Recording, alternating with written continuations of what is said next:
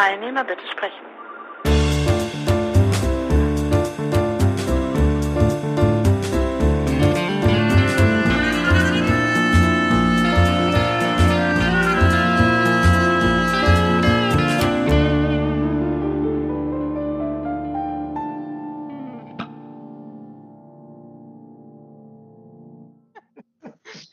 Genau. Julia, bei dir fehlen im Hintergrund die Bilder. Mir fehlen im Hintergrund die Bilder. Ja, du hast beim letzten Mal hast du hinten. Ach nee, das war so eine so eine so eine Kreidetafel gewesen. Ähm, ja, jetzt es kann sein, dass es, dass jetzt alles ein bisschen anders steht. Also mein Laptop steht jetzt ein bisschen versetzt. Ich bin im Arbeitszimmer. Ähm, und ja, stimmt, die, die bemalte Tafel ist gerade durch die andere schwarze, die man hier noch sieht, äh, verdeckt. Ähm, Ach, sehr schön. Bin ich mir nur in, mit meiner sonnengelben Tapete. Ich hatte eigentlich erwartet, dass du in was Gehäkelten da sitzt. ich verfolge das mit einer gewissen Faszination, weil ja. ich weiß, ich kann, ich kann das nie. Ich inzwischen auch. Ach was? Ja, ja weil ja, ja. Also es ist ja, es ist ja ganz typisch, das, das Prinzip der Serie. Auf einmal, äh, man reichert, es reichert sich so langsam an Wahrnehmung, in der Wahrnehmung und dann fragt man sich, was kommt als nächstes irgendwann. Also. Ach was, nee, ehrlich. ja, du, das ist ja klar, irgendwann, es fällt ja auf irgendwann. Aha, okay. Ja, nee, das so, also ich habe das einfach nur rausgehauen, weil ich mir halt dachte, so, ähm, warum auch nicht? Also ich hatte da keine Intention oder so. Einfach ja. mal gucken, was kriegt man so an Feedback und was, äh, wie wird das so aufgenommen? Und äh, interessanterweise, bei, äh, interessanterweise bei Instagram, ähm, ich meine, ich benutze natürlich auch da die einschlägigen Hashtags und so, dass, dass da irgendwie so ein bisschen, äh, ähm, äh, dass ich da irgendwie gefunden werde, so ein bisschen. Aber ähm, also da habe ich doch recht, äh, ähm, also im Vergleich zu Twitter ähm, äh, kriege ich da relativ viel Feedback dazu. Also nur, nur mache ich da halt auch nichts anderes außer den Häkelkram. Also Sekunde mal eben, da ist gerade der André, soll ich den auch noch mit dazu nehmen? Ach ja, komm. André, dann nehme ich den noch eben mit dazu. André, Ja, und äh, mal gucken. Also ich habe hab jetzt, ähm, ich, ich habe jetzt äh, mich das nächste, also ich habe jetzt noch eine, äh, ein, ein Pullover habe ich jetzt noch in der Mache und ähm, das nächste wird dann sein, ein Pullover ähm, für meine Mutter. Ähm, der habe ich das aufs Auge gedrückt, dass ich ähm, am Wochenende habe ich die Maße abgenommen. Ähm, André, kannst du, kannst du de, deine, äh, deine Kopfhörer aufziehen oder sowas? Weil ich höre mich doppelt jetzt. Super, danke. Ähm, ja, da, da habe ich, hab ich sie quasi, habe ihr die Maße abgenommen ähm, ähm, ähm und ähm, habe dann festgestellt, äh, äh, wir haben fast die gleiche Figur und das macht das Ganze natürlich ein bisschen witzlos, weil ich wollte ja eigentlich für, für, also für jemand anders was machen und nicht quasi für mich, mich selber. Ähm, aber ist egal, ich probiere es trotzdem. Also, also es ist, äh, für mich ist interessant zu beobachten, äh, sowas fängt ja harmlos an, ne? Also so, so wie bei mir vielleicht das Malen oder so, ne? Also man will einfach bloß so ein bisschen was machen und dann beschafft man sich Material, ähm, dann bleibt natürlich was übrig, dann sagt man, jetzt muss ich aus diesem Material, was übrig ist, fängst du noch was an, dann sagst du, ach Mensch, reicht nicht ganz, muss ich jetzt noch was anderes dazu beschaffen. Ja, ja, ja, ja. Äh, da sagst du was, ich habe mir extra einen Schrank gekauft für die Wolle. also zu, so viel zu äh, äh, fängt harmlos an. Naja, na, so ganz ohne Intention habe ich ja nicht äh, angefangen. Also ich meine, ich habe ja schon vor sieben Jahren oder wann das war, ähm, meine Familie mit Mützen und Schals äh, äh beglückt, aber das, das aber das war dann irgendwann, hatten, waren die alle eingedeckt und dann hatte ich irgendwie auch keinen Bock, äh, da irgendwie das weiterzutreiben, irgendwie auf Etsy irgendwas zu verscherbeln oder sowas. Also das, das war dann, ähm, da hatte ich dann nicht die, den, den also so wichtig war es dann sozusagen auch nicht weiterzumachen, so für mich. Ähm, und dann habe ich es halt sein gelassen. Und, ähm, und ich habe immer mal wieder gedacht, so, oh, eigentlich könnte es mal wieder häkeln, weil das hat mir einfach Spaß gemacht, also die Tätigkeit an sich. Und dann habe ich immer gelügt, naja, aber wozu und was denn und, und wohin mit dem Zeug? Also das war immer so das Ding. Und jetzt habe ich halt so eine äh, Idee, ähm, äh, ja, ich, ich schwanke noch so zwischen, naja, mache ich jetzt Anleitungen für andere Leute, die ich aber dann natürlich selber erstmal ausprobieren muss.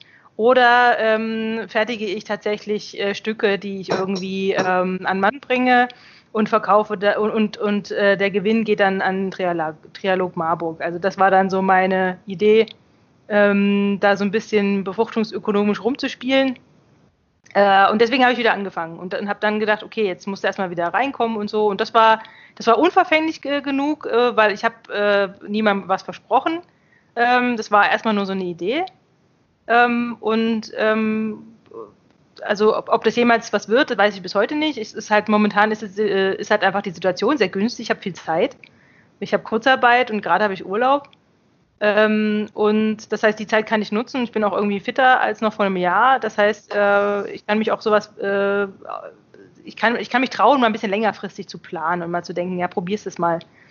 Also sich das vorzunehmen quasi mal erstmal. Ja.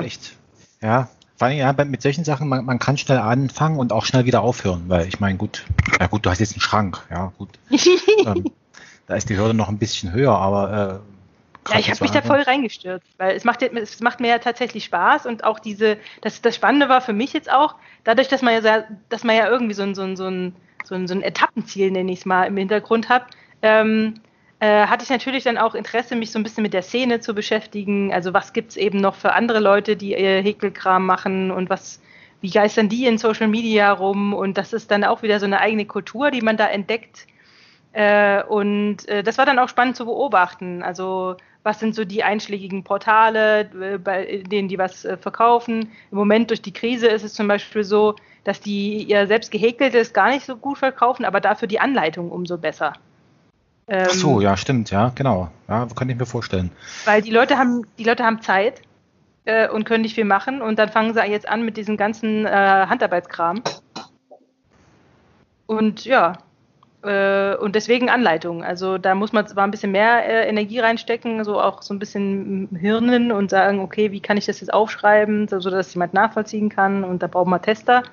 Aber ich, mal gucken, vielleicht finde ich ja Leute, die das, die da Bock drauf haben. Ja, ist natürlich so ein, ist, äh, passt eigentlich gut zum, zum Thema. Ne? Also du hast ja schon gesagt, Befruchtungsökonomie. Ähm, das, das Problem bei der Befruchtungsökonomie ist ja quasi, dass man eigentlich nicht sparen kann. Ne? Also, oder? Ja, das glaube ich nicht. Nee, nee, das ist es nicht. Ja, wir haben über das, also das, das, das große, ja, das, ja, ich will es kurz noch, ähm, also wie bin ich drauf gekommen? Ähm, wenn ich jetzt irgendwas herstelle, irgendeine Maschine oder sowas, ja, die kann ich einfach hinstellen und dann ist die da. Ne? Und dann mhm. Währenddessen bei der Dienstleistung, da ist ja sozusagen, also Zeit, die vergangen ist, hole ich nicht mehr zurück. Ja, richtig. Ja, also so, so, deswegen würde ich mal so frech behaupten, man, man, man kann nicht sparen. Ja, man kann, ja, man kann nicht, man kann kein, man kann kein, äh, man kann nichts äh, äh, erschaffen, was, was man fänden äh, kann. Also, also, nicht durch die, also, nicht durch die, also nicht durch Dienstleistung, das ist genau. klar. Also das ist ja genau das, was sozusagen wir das, das ist ja das, was sich die Industrieökonomie eingefangen hat, das Problem wenn sie sozusagen, äh, als sie das, äh, ähm, als sie das stoffwertlose Geld eingeführt hat. Ne? Stoffwertloses Geld, so heißt das in dem Jargon der Ökonomen, stoffwertlos ist genau das, was wir benutzen.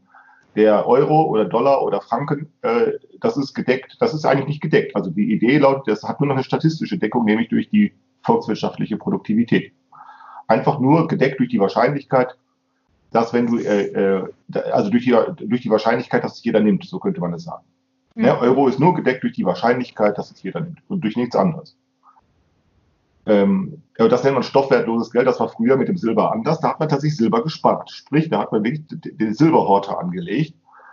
Ähm, ähm, das konnte man machen, weil, also das ging eben bis zur Industrialisierung, auch noch bis zur Protoindustrialisierung konnte das deshalb ganz gut gehen, weil es diese, weil der Wert, die Wert, also die Wertschwankungen, die Märkte, die waren nicht so enorm, sodass man wirklich Silber aus dem Verkehr nehmen, ziehen konnte. Und diejenigen, die äh, Silber verliehen haben, die haben es wirklich hergegeben. Also ne, der Wucherer, der bekannte, ne, der bekannte Wucherer hat wirklich Liquidität hergegeben. Sprich, der hat also seine Silberstatule genommen, hat die aufgemacht, hat, weiß ich nicht, 20 Silbermünzen in die Hand gezählt und hat, hat sie seinem Kunden gegeben. Da hast du 20 Silbermünzen. Und dann hatte er sie nicht mehr. Und dafür hat er Zinsen genommen. Und damals konnte man das begründen durch den Verzicht auf Liquidität.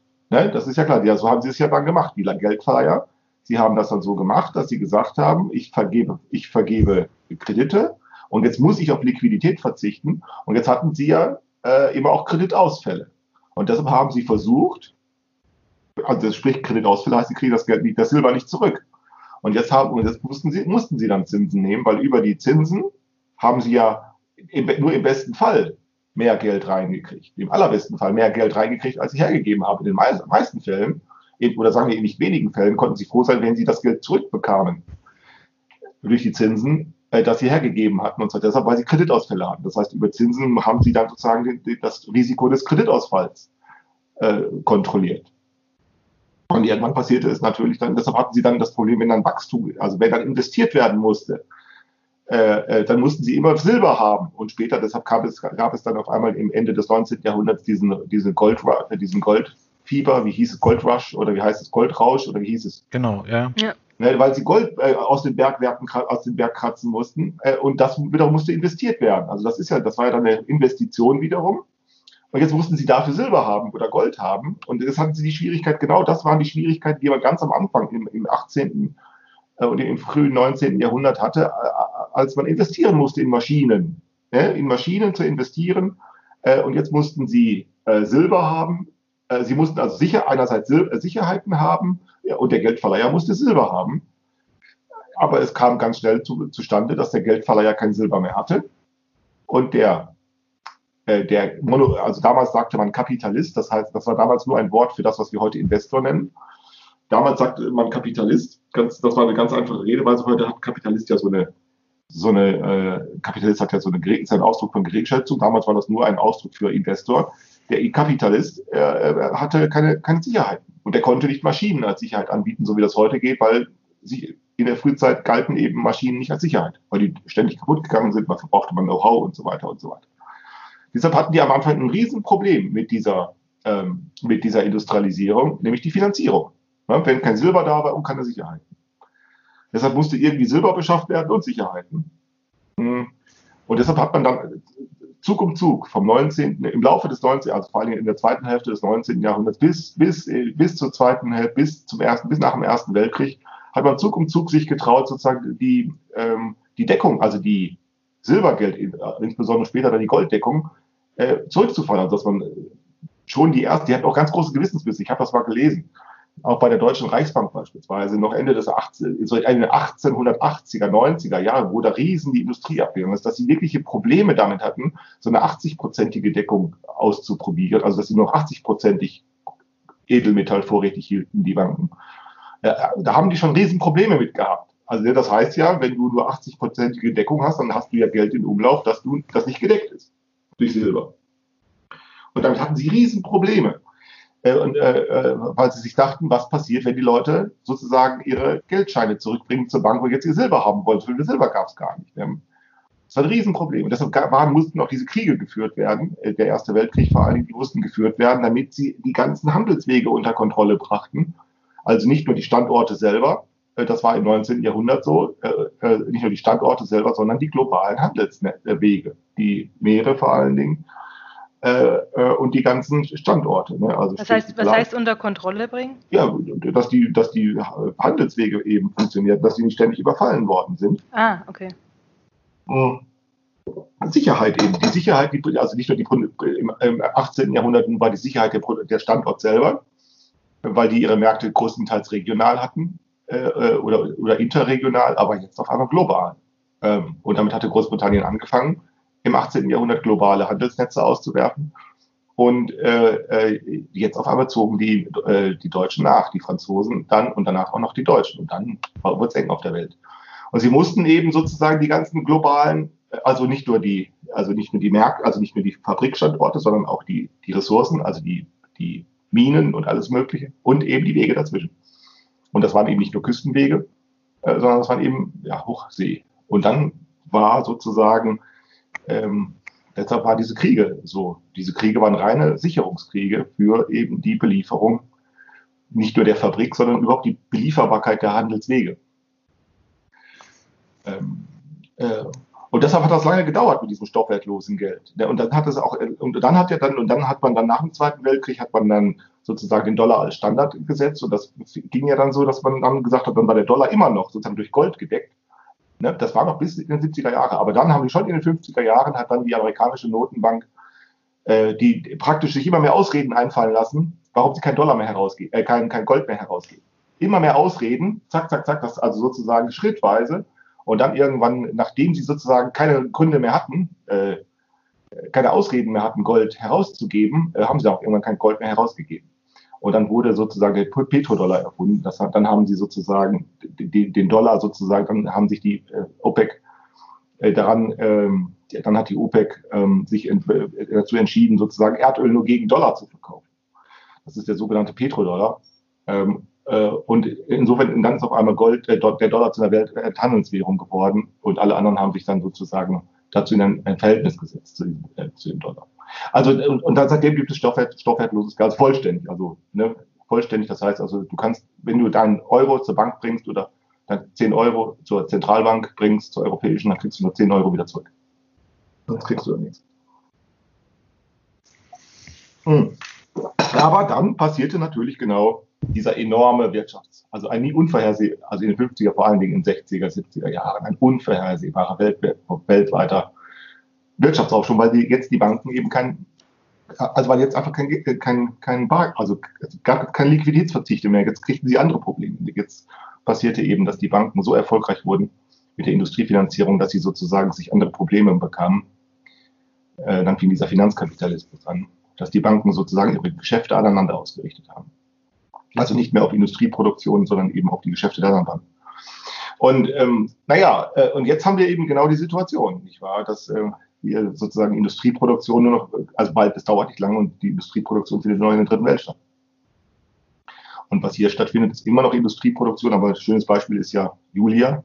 Da kann man das ja sehr schön dran sehen an Julia. Julia ist Ingenieurin. Ingenieur ist ein Beruf, der durch die Industrialisierung entstanden ist. Und Ingenieure waren diejenigen, die, die, die, die in Fabriken, die haben also noch in den Fabriken gestanden, die Drecksarbeit gemacht. Also die haben tatsächlich die Maschinen gebaut. Die haben sie eingerichtet, die haben sie repariert. Die wussten, wie Maschinen funktionieren. Das war so ein Ingenieur. Es gibt natürlich immer noch ein paar Daniel Wiesentriebs, die gibt es immer noch, ja schon klar. Aber die sind äh, selten. Äh? Die, die, sind selten und die sterben auch aus. Ja, klar. Aber du siehst, ein schönes Beispiel, Julia ist das schöne Beispiel, nicht wahr? Julia ist äh, Ingenieurin, aber sie baut keine Maschinen mehr, sondern sie, sie trägt sozusagen Know-how bei. Ja, genau. Ja, das ist also mit der Industrieproduktion, also das, das sehe ich ja. Also das, was hier diese ähm, Sportartikel, was weiß ich hier, Schuhe und, und, und so ganzes Zeug, das wird ja mittlerweile nicht mal mehr in, in, in Asien gefertigt, sondern eigentlich in zunehmendem Maße tatsächlich in Nordafrika. Ja. Schlicht und ergreifend, wenn man sich da also mal locker die, die Transportzeit halbiert und das sage ich mal im Falle eines Falles halt näher am, am Heimathafen dran ist.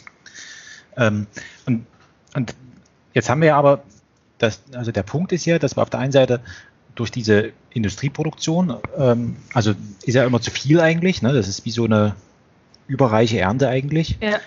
Und dass wir trotzdem beobachten können, ähm, also ich hatte mal so eine, so eine also die, die Unterscheidung zwischen ähm, Abfall und Müll, ne? also dass man jetzt zunehmend durch, ich vermute, dass das, also habe ich so eine Idee, also dass das äh, vielleicht auch durch diese immer mehr ins Bewusstsein rückende Klimageschichte, dass man immer mehr von Abfall sprechen möchte. Und jetzt hat man das Problem, also dass man irgendwas aus diesem ganzen überflüssigen Zeug machen ja. machen kann, äh, also machen möchte. Ne? Also ähm, die Industrieproduktion an sich, ähm, also ich stelle mir das immer so vor, wie so als kleines, äh, so, so zusammengewürfeltes, wo, wo eigentlich im Grunde genommen nur noch Maschinen äh, miteinander sprechen. Also das, das können wir tatsächlich sehen. Also wir haben bei uns auf Arbeit, wir haben also wir haben ein, ein, ein System, äh, drückt jemand in Frankreich auf den Knopf und in und irgendwo in, in Südostasien oder jetzt eben in Nordafrika geht eine Maschine an. Also kann man mhm. richtig sehen. Also kannst du Webcam drauf und dann geht da eine Maschine an und kannst du beobachten.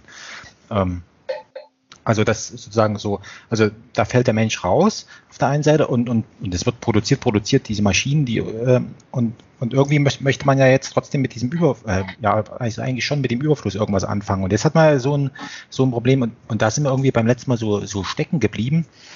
Ähm, das war ja die, also die, wenn man jetzt sich die Geldfunktion als nur nützlich in Anführungszeichen oder entstanden aus diesem ganzen Industrieproduktionskram vorstellt.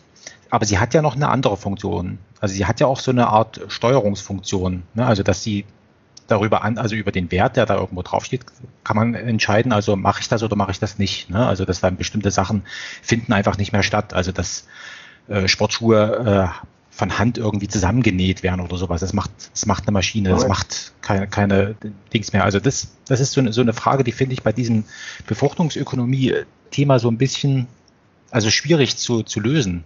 Ja, ja also ja, natürlich, also ähm, also, äh, ja klar, also zunächst, was ich, ja sicher, es ist ja auch nicht, es ist ja auch noch erstmal ganz wenig dazu gesagt. Was ich noch sagen wollte mit dem Geld, mit dem Silber, also mit dem Geldsparen. Wir sind jetzt in der Situation, dass wir, also wir sind ja durch diese vollständige, durch dieses vollständige stoffwertlose Geld, ähm, äh, ist es ja so, dass wenn du Geld sparst, also sagen wir Euro, ähm, da hast du das Geld ja nicht sozusagen von der Bank geholt und dann sozusagen ähm, in den Sack gesteckt. In den Sack gesteckt. Ich als Kind habe das natürlich noch gemacht mit, mit, mit Groschen und so, aber es ist klar, äh, das ist ja nicht nennenswert. Also du lässt es einfach auf der Bank. Das heißt dann ja, ist, es ist ja auch nicht so, dass die Bank das Geld, das du bei auf deinem Konto lässt, ähm, dann in den Sack steckt. Die tut es auch nicht, sondern die verleiht es ja auch immer weiter.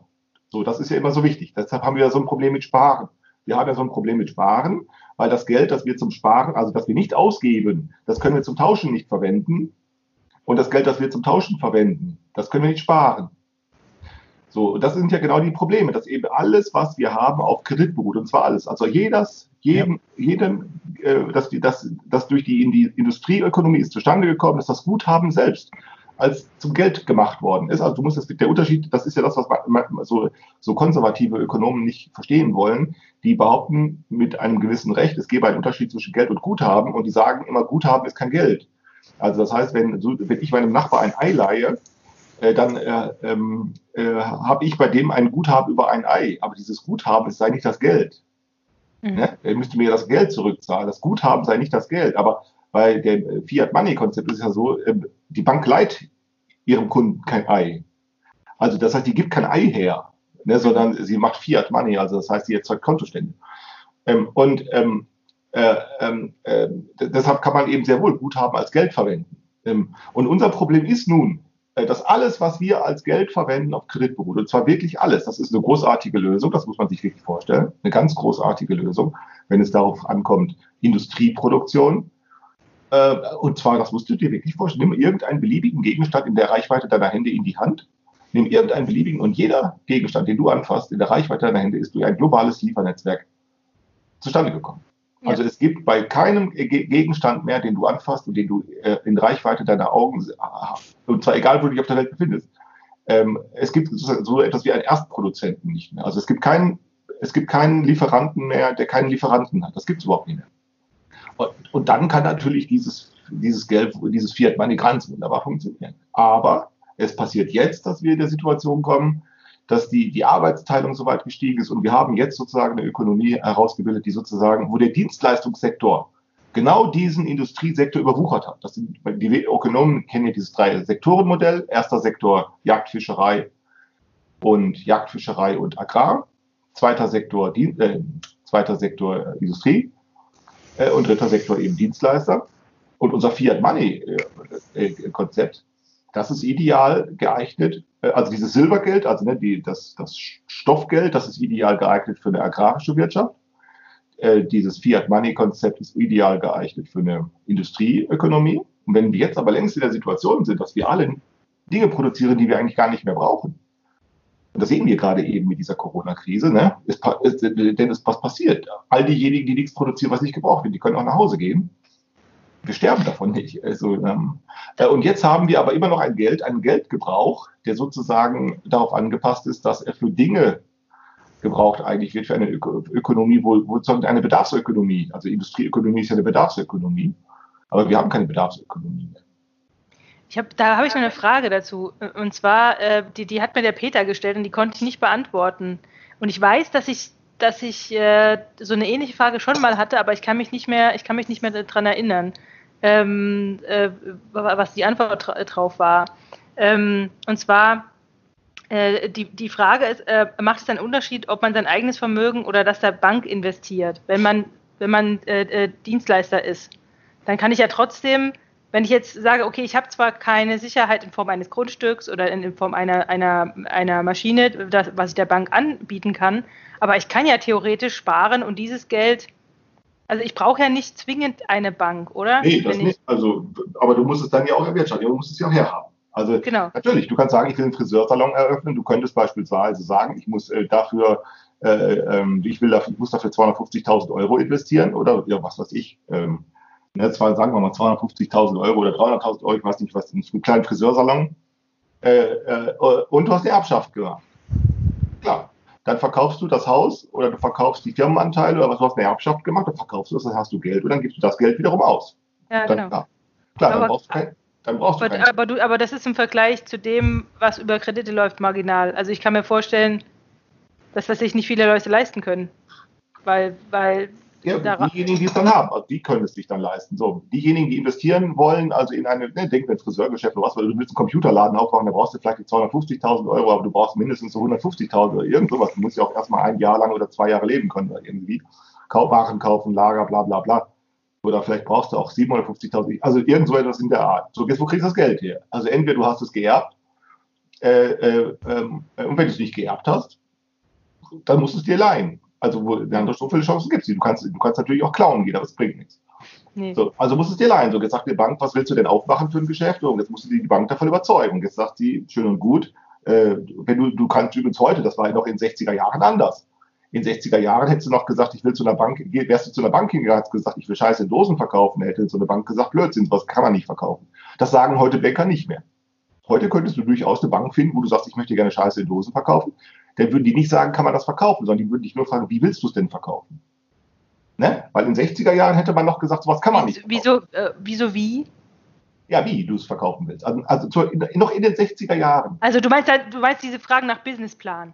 Genau. Ja. Die fragen dann nicht, also in, noch in den 60er Jahren hätte, wärst du zu der Bank gegangen und hättest gesagt, ich möchte gerne 10 Millionen Dosen, äh, da will ich Scheiße rein, das will ich verkaufen. Hätte so eine Bank gesagt, das, das, dafür gibt es keine Märkte, sowas verkauft man nicht. Mhm. Das, das, ist, das, das, das braucht keiner. Dafür gibt es keinen Kredit, fertig, Ende aus. Wenn du heute zu einer, es gibt heute Banken, da könntest du den ernsthaft so einen Vorschlag machen, weil die nicht mehr danach fragen würden, ob das jemand braucht oder nicht. Sondern die würden danach fragen, wie willst du es denn verkaufen? Mhm. Und wenn du die Frage musst du dir jetzt beantworten. Und wenn ja, du jetzt also sagst, beispielsweise, du bist anerkannter Künstler, beispielsweise wie dieser Christo, das ist ein Beispiel. Der ist, der ist tatsächlich, der hat seine Reichstagsverpackung da, in, äh, in der Mitte der 90er Jahre, der hat das äh, teilweise durch Kredite finanziert. Der, der, der ist dann zu Banken hingegangen und hat gesagt, ich bin ein, ein international anerkannter Künstler, ich will für dieses ich brauche für dieses Projekt 13 Millionen D-Mark da, oder was 12 Millionen oder so, und ich glaube, 4 Millionen hatte er selber. 4 Millionen, oder ich weiß nicht, oder 5 oder 6 Millionen oder irgendwas hatte er selber erwirtschaftet durch den Verkauf seiner Kunstwerke. Und jetzt hatte er nicht genug und jetzt ist er tatsächlich zu der Bank hingegangen und äh, hat gesagt, ob er Kredit bekommt. Und dann haben die ihn gefragt, wie, dann musste er sie überzeugen und dann konnte er sagen, also ich bin ein anerkannter Künstler, ich habe eine Firma, ich mache so und so viel Umsätze im Jahr, bla bla bla bla bla. Und wenn ihr mir jetzt 5 Millionen Euro gebt, dann kann ich euch versprechen, dass ich diese Takte, dann habe ich euch einen Businessplan vorgelegt und dann lässt sich die Bank auch davon überzeugen, weil klar, er, er kann verkaufen, seine Kunst, mhm. Erfahrung und äh, es sieht auch, es klappt auch und es ist ja klar, er, er, er, legt, er legt ihnen Daten vor. Und dann gibt es auch eine Bank, die sagt, okay, dann, nehmen wir, dann geben wir dir für ein Kunstwerk 5 Millionen Euro. Und das Problem ist, das Problem ist, das basiert und genau dieses Prinzip, um sozusagen Lebenschancen zum Beispiel durch den Friseursalon erstmal zu, zu erschließen, äh, dass das erstmal äh, wieder Überfluss. Also du musst quasi sicherstellen, dass es auf jeden Fall äh, irgendwie funktioniert und dass du, also du musst, du musst quasi wieder äh, in, in das System reingehen. Also du kannst nicht sagen, ähm, äh, ähm, wie formuliere ich das jetzt? Ähm, Du kannst es nicht ausprobieren an ungefährlicher Stelle. Ja, ja, genau. Du bist sofort drin, also bist genau. sofort verhaftet sozusagen. Genau, also genau. stell dir vor, du willst einen Friseursalon eröffnen, ne? die, die, Bank, die Bank wird nicht fragen, was, oder ne, sondern die will fragen, wo? Wo? In Esslingen. Ja, in der Nähe der S-Bahn-Station oder irgendwo. Wo? Wie willst du es denn machen? So, und dann werden die sofort gucken, da gibt es doch schon in der Nähe, da gibt es so und so, so und so viele Friseure, dann gucken sie sich, dann rechnen sie sich aus, die haben ja für alles auch schon Zahlen die haben ja für alles auch schon Messwerte, das ist es ja so, die gucken ja gleich nach und dann sagen sie dir, wie viel Quadratmeter, wie viele Umsätze hast du, wie viele Umsatzplanungen machst du, also Businessplan, ne? was glaubst du, was du da verdienen kannst, da gehen die das einfach nur durch und sagen, in der Lage, mit diesen Umsatzerwartungen, mit diesen Mitarbeitern, äh, bei dieser Bevölkerungszusammensetzung, bei diesem Kundenkreis, da sagen die einfach nö. Ja. Es sei denn, halt du hast, ja, es sei denn, du kommst denen jetzt und sagst, ich habe aber, ich habe aber große Grundstücke. Mhm. Ich habe aber große Grundstücke in was weiß ich wo und wo und jetzt legst du denen das hin, dann sagen die, naja, dann äh, dein Geschäft wird nicht funktionieren, aber wenn du unbedingt willst, aber dann musst du sozusagen auch deine Gründe, so. Aber auch dann, wenn sie zu dir sagen, ja, das kann gut funktionieren, weil, ne? Das kann gut funktionieren, weil dann werden sie immer noch nach Sicherheiten fragen. Was hast du denn für Sicherheiten? Und was du jetzt nicht anliefern kannst, ist beispielsweise, du sagst, äh, ich will einen Kredit haben, der in Euro, der auf Euro lautet, aber ich habe, sagen wir, in irgendeinem Safe habe ich 10 Millionen Dollar liegen. Dann sagen die Dollar nehmen wir nicht. Dann gibt er das für die 10 Millionen Dollar aus, weil Dollar ist keine Sicherheit. Das ist genau das, was eine Bank macht. Die Bank tauscht sozusagen deine Sicherheit. Also das ist ja genau das Verrückte, äh, was die Industriewirtschaft hervorgebracht hat, dass du Sicherheiten nimmst und also etwas, das man verkaufen kann, etwas, das man haben kann, wenn du so willst, etwas, das man enteignen kann. Ähm, äh, du nimmst Sicherheiten und tauschst sie ein gegen Unsicherheiten, nämlich gegen Geld, also gegen, ne, gegen Euro oder so. Das ist ja genau das, was eine Bank macht. Mhm. Die gibt dir, die will von dir Sicherheiten äh, und gibt dir dafür Unsicherheiten. Und diese Unsicherheiten sind nichts anderes als die Tatsache, dass du dich am Tauschverkehr beteiligen kannst und dann das Risiko zu wagen, äh, dass die Währung hält. Genau. Und, das, und die Idee ist jetzt nun, äh, dadurch, dass wir immer mehr Dienstleister werden und immer weniger äh, Industrieproduktion machen, dass wir alle Gefahr immer, also die Wahrscheinlichkeit, dass wir äh, in Gefahr laufen, in prekären Lebensverhältnissen zu landen, auch wenn wir eine gute Ausbildung haben, auch wenn ja. wir studiert haben, ähm, ja, weil, äh, Genau. ist, ist, wird immer größer und äh, die Sicherheiten bleiben aber gleich. Also es gibt nur endlich Grundstücke, es gibt nur endlich. Ja, vor allem, äh, konzentriert. Die sind ja, die sind konzentriert. Genau. Es gibt ja dieses Phänomen, dass immer, immer weniger, äh, immer weniger Besitzende besitzen immer mehr. Also genau, genau das. das. das. sind diejenigen, die Sicherheiten haben. Denn wenn du ein Familienhaus besitzt und von deinen Eltern geerbt hast oder so, für das du vielleicht 250.000 Euro, da kommst du nicht weit mit. Nee. Ne, da, da, da, kannst du keinen, da kannst du keinen Industriebetrieb mit der eröffnen. Da kann ich, da kann ich nur, da kann ich, äh, wenn es gut läuft, kann ich damit meinen Eigenbedarf, äh, genau. äh, also indem ich selber drin wohne. Also das genau. wäre da sozusagen. Aber dann muss ich auch erstmal einen Job haben, äh, der, der mich trotzdem noch über Wasser hält. Also das wäre bei mir zum Beispiel schwierig. Äh, meine Eltern wohnen in Sachsen-Anhalt. Äh, und in der Gegend, da ist einfach im Umkreis von äh, 30, 40, 50 Kilometern, da ist einfach nicht viel. Also da ist maschinenbaumäßig nichts, wo ich mit meiner äh, speziellen Qualifikation als Akustikingenieur, jetzt bin ich ja noch nicht mal Konstrukteur oder so, den man ein bisschen universeller äh, einsetzen könnte. Aber da, da wäre es zum Beispiel schwierig. Das heißt, da müsste ich mir überlegen, was, was mache ich jetzt damit. Ja. ja. Aber gut, ja. aber das ist nun der Grund. Und das finde ich eben als Idee, äh, so, so reizvoll, sich dann damit auseinanderzusetzen, naja, wie könnte man denn noch, wie könnte man denn noch wirtschaften? Wie, wie, wie, was, was kann man denn noch machen? Ja, also, und, und das ist ja zunächst über, ja. Und äh, ich meine, natürlich ist jetzt nicht, bin ich jetzt nicht so, dass ich jetzt ein Ziel vor Augen habe, weil das ist ja Käse, weil das, das läuft der, das, das läuft ja der Idee zuwider, sich auf etwas einzulassen, von dem man noch nicht weiß, was dabei herauskommt. Also ähm, das ist ja, das finde ich für mich persönlich eben das, das, das Charmante, dass man sich eben nicht auf eine, auf eine geordnete Erfahrung einlässt, sondern erstmal in was investiert ähm, mit dem, was, mir, was ich überflüssig habe, also sprich die Zeit, äh, die ich äh, äh, benutze, um zu häkeln. Ja. Ähm, und ähm, äh, äh, das ist erstmal überflüssig, das braucht erstmal keiner. Also ich habe ja vorhin erzählt, eigentlich braucht brauch mein Zeug da niemand. Ähm, aber wie kann, man da, wie kann man das investieren in etwas, was, äh, wo dann äh, zunächst erstmal unklar ist, was damit, was damit bei rauskommt, ob es irgendwie sinnvoll ist oder so? Aber das ist, zum, das ist zumindest mal so was, was mich noch reizt. Also, ja, also das ist überhaupt, also worüber ich nachdenke, ist ähm, die, allein die Tatsache, was sind diese ganzen Leute, die sich über diesen Kapitalismus immer so aufregen. Also diese, das Dümmste, was es gibt, ist Kapitalismuskritik, ähm, die, die sich da immer so drüber aufregen. Die, die, die tun so, ähm, als wenn die Art zu wirtschaften, nämlich Industrieökonomie, als wenn diese Art zu wirtschaften so irgendwas Normales wäre. Äh, und wenn alle anderen Art zu wirtschaften, das wäre was Wünschenswertes oder so. Das gibt es ja. Das wäre was, also beispielsweise hier diese Commons, äh, wie sagt man? Creative Commons oder was? Ja, nicht diese, nee, sondern diese, diese Commons, also diese, wie sagt man, diese Gemeingut. Äh, Elemente oder was? Ja, genau, diese Commons halt. Ne? Äh, ja. Heißt, ähm, ja, die tun dann immer so, das ist eine gute Idee, also äh, wie dieser Genossenschaft. Ja, also, die, also eine Ökonomie, die Gemeingüter verwaltet. Okay. Das sei dann eine gute Idee und dann äh, machen die sich die Arbeit, sozusagen ganz viele Leute zu finden, die das auch eine gute Idee finden. Äh, und dann äh, treffen die sich und reden miteinander und dann finden sie hinterher die gute Idee alle gut. Das machen sie immer. Das machen sie, das ist furchtbar, ist das. Also sie machen, sie reden dann über eine eine Gratisökonomie oder sie reden über eine Gratifikationsökonomie oder sie reden über eine Gemeingut- oder Ökonomie oder bla bla bla bla bla. Und dann finden sie eigentlich aber immer nur die Idee gut und sagen dann, dass diese gute Idee auch andere gut finden sollten. Und dann behaupten oder glauben die und dann glauben die sich, dann reden die sich miteinander ein, ähm, dass das äh, in Zukunft irgendwas bringt. Und die Erfahrung ist einfach, nö, das bringt nichts, weil nämlich eine andere Art zu wirtschaften nicht durch Planung zustande kommt oder nicht durch Verabredung, so ist nämlich auch die Industrieökonomie nicht entstanden. Und die kommt nicht dadurch zustande, dass irgendwelche Leute gute Ideen gut finden. Sondern das ist tatsächlich der harte Prozess, äh, der harte Prozess der Ordnungsbildung, der für übrigens, was die Industrieökonomie angeht, wenn man sich damit historisch beschäftigt, extrem schwierig gewesen ist und extrem unwahrscheinlich äh, und auch extrem lange gedauert hat.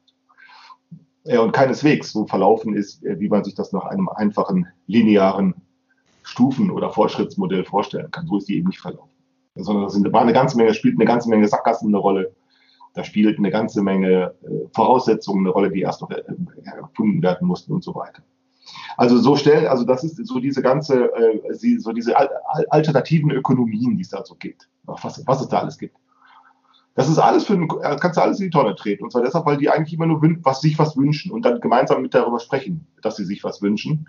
Aber dann haben sie darüber gesprochen und dann ist es ihnen auch egal weil sie nämlich tatsächlich nicht ökonomisch handeln können, sondern dann immer nur Werbung machen oder sie finden dann immer nur, sie finden dann immer nur Gründe, weshalb man noch mehr Leute findet, die man dann darüber informieren kann, dass diese gute Idee gut besser ist als alle Und so kommen die zunächst. Weil sie nämlich die Schwierigkeiten, also das heißt die realen gesellschaftlichen Tatsachen nicht ernst nehmen, die, äh, mit denen man sich beschäftigen müsste, wenn man so es für möglich halten möchte, dass auch Wirtschaft anders geht. Ich glaube das natürlich, dass die Erfahrung, die ganze historische Erfahrung spricht dafür. Die von Ethnologen spricht dafür, die von Historikern spricht dafür äh, und auch die von Ökonomen macht das heute nicht mehr, aber in früheren Zeiten haben auch Ökonomen ganz ernsthaft darüber gesprochen, äh, also im 19. und im 20. Jahrhundert, dass äh, auch Ökonomie auch anders funktionieren kann. Ne? So, dass das eben alles nicht selbstverständlich ist. Ähm, ähm, und, und diese anderen, die, also die ganzen Alternativökonomen da, die tun dann, die halten dann nur ihr Gespräch darüber wiederum für selbstverständlich, äh, weil sie letztlich dann doch feststellen müssen, dass sie sich in Tatsachen fügen müssen.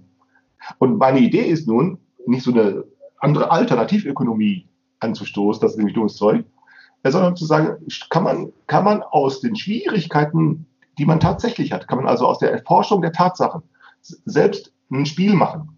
Ein Spiel machen, und kann man dieses Spiel sozusagen mit Spielgeld betreiben, aber nicht mit Spielgeld, wie man das mit Monopoly kennt, das nur sozusagen für die Spielteilnehmer von Bedeutung ist, sondern mit einem Spielgeld, das sowohl für die Spielteilnehmer von Bedeutung ist, als auch für alle anderen, die nicht mitspielen. Euro. Euro ist ein, könnte man also, wie kann man aus Euro Spielgeld machen? Wie kann man aus Euro Spielgeld machen? Das wäre die Idee, ähm, ähm, die ich mit Befruchtungsökonomie verbunden würde. Und das ist schwierig. Das geht nämlich nicht, weil du ja eben sagen würdest, weil jeder, jeder Betrag von Euro, den du in die Hand bekommst, der ist durch tausend Kontrollverfahren, äh, ist der sozusagen festgelegt. Und ein Kontrollverfahren ist ja auch die Verfügung äh, über dein, über dein eigenes Konto. Das ist ein Kontrollverfahren. Ähm, das ist ja der Grund, weshalb du nicht einfach 1000 Euro hergibst. Nicht etwa, weil du es anderen nicht gönnen würdest oder so, sondern nur, weil du nicht kontrollieren kannst, wo du denn, wenn du heute 1000 Euro hergibst, einfach mal so, wo du sie denn morgen oder übermorgen wiederbekommen könntest. Hättest du Euro als Spielgeld, würdest du es machen. Aber äh, Spielgeld äh, ist ja eben nur für den, also wenn du Monopoly spielst, nur bei den Spielteilnehmern interessant. Interessant wäre ja ein Spielgeld zu haben, das auch diejenigen, das auch alle anderen nehmen. Verstehst du, was ich meine? Euro als Spielgeld zu erwirtschaften. Ja, vor allem, man hätte. Und das könnte, und das ist so die Idee, mit der Julia angefangen hat, indem sie sagt, und, und, und wenn ich sage von Spielgeld, müssen das erstmal nicht große Beträge sein, sondern überhaupt nur, um die Schwierigkeiten zu verstehen. Nein, das ist der Sinn. Also der Sinn ist sozusagen, sich mal mit, mit, mit etwas zu beschäftigen, das auch Nachdenken anregt, statt immer nur Gewissheiten herzustellen, die man schon hat, zu sagen, wo kommen eigentlich die, wie kommen eigentlich die Schwierigkeiten zustande und dann sich auf so etwas einzulassen. Also sprich, Du stellst Dinge her, die, von denen du sagen kannst, äh, die, die braucht eigentlich keiner. Ähm, aber verschenken möchtest du sie auch nicht. Aber nehmen würde sie vielleicht doch jemand ab und zu. So, genau, selbstgestricktes. So, und jetzt könntest du, oder Künstler machen das auch. Der Christian macht es mit seinen Kritzelkärtchen. So, und dann kannst du sagen, ja, ich bin bereit, das herzugeben. Aber jetzt sozusagen kannst du die Abgabe, also nicht, nicht zu verkaufen im Sinne von Gabe und Gegengabe, sondern zu sagen, ich führe dieses Geld ab in eine Kasse, deren, die, deren, deren satzungsmäßige Bestimmung selber unbestimmt ist. Und jetzt könnte man sagen, alles, was in diese Kasse hineingeht, ist so eine Art, ja, irgendwie Spielgeld, weil die Beteiligten sozusagen über einen Informationszusammenhang äh, herstellen können, erstmal, dass die Verwendung erstmal unbestimmt ist. Und man wäre trotzdem noch an die, in Anführungszeichen, alte Welt, an die Industriewelt angeschlossen. Ja, ja klar, natürlich, genau. weil das, also, ist ja, das sind ja die Schwierigkeiten. Das ja, sind ja die Schwierigkeiten. Also wir können ja nicht einfach hingehen und sagen, wir können natürlich ein Spiel daraus machen, Monopoly-Geld zu erfinden. Sicher, daraus, dagegen spricht nichts so ein Spiel, aber das Spiel hört dann sofort auf. Ne, du kannst nicht einfach so, ne, sondern die Idee wäre sozusagen wirklich ja, ja, aus Euro, Euro Spielgeld zu machen. Äh, und ja, dann zu sagen, ja, ja. das also können also die Beteiligten akzeptieren, aber auch alle anderen. Ich hatte mich mal in ist jetzt vielleicht auch schon wieder vier Jahre her oder sowas mal mit so Freigeldgeschichten so historischerweise ja, mal besch beschäftigt. Und ähm, die kranken immer daran, dass sie sowas Paralleles sind. Genau. Also die, genau. sie sind parallel zu irgendwas anderem, was es schon gibt. Und dann hat man natürlich das Problem der Durchsetzungs, also irgendwie, es du musst ja jemanden finden, der es akzeptiert und dann ist es nur genau. regional und so weiter und so fort. Und dann bricht das, und an diesen Stellen bricht es dann immer zusammen, weil genau. du eben weil du es eben nicht verbinden kannst. Das ist dann ja. so. Und dann ja, hast du das immer auf Absprachen beruht. Das funktioniert nämlich. Das, das, funktioniert immer nur so, lass uns doch vereinbaren, dass wir dieses Geld nehmen. Aber das funktioniert eben. Das funktioniert, ja, als Spielgeld funktioniert das. Das, das kann funktionieren so, ähm, ich habe das hier auch in Gießen mal erlebt, das kann in, in, in, in einem Kreis von 100 Beteiligten und so, wenn die Summen, um die es da geht und die Umsetzung geht, wo es doch gering ist, dann kann das doch klappen, aber auch das hat dann irgendwann nicht mehr geklappt. Das klappt alles nicht, weil sie meinen, sie können die Akzeptanz auf Vereinbarung stellen. Aber es ist nicht so. Die, die Akzeptanz der Währung oder die Akzeptanz dessen, was man da als Geld betrachtet, das ist, das ist eben, das ist im Selbst erwirtschaftet. Diese Akzeptanz muss man sich erwirtschaften. Und die kann man nicht einfach hingehen und sagen, ich habe ich hab eine gute Idee. Die muss selbst erwirtschaftet werden. Ja, aber ich, ich äh, ja, Frank. Ähm, ja, genau. Also, und das ist, ähm, also, man hat immer dieses, dieses Akzeptanzproblem und das andere ist, ähm, was man sich sofort mit solchen Parallelgeschichten einhandelt, ist, ähm, dass man, dass es dann Regelungen gibt.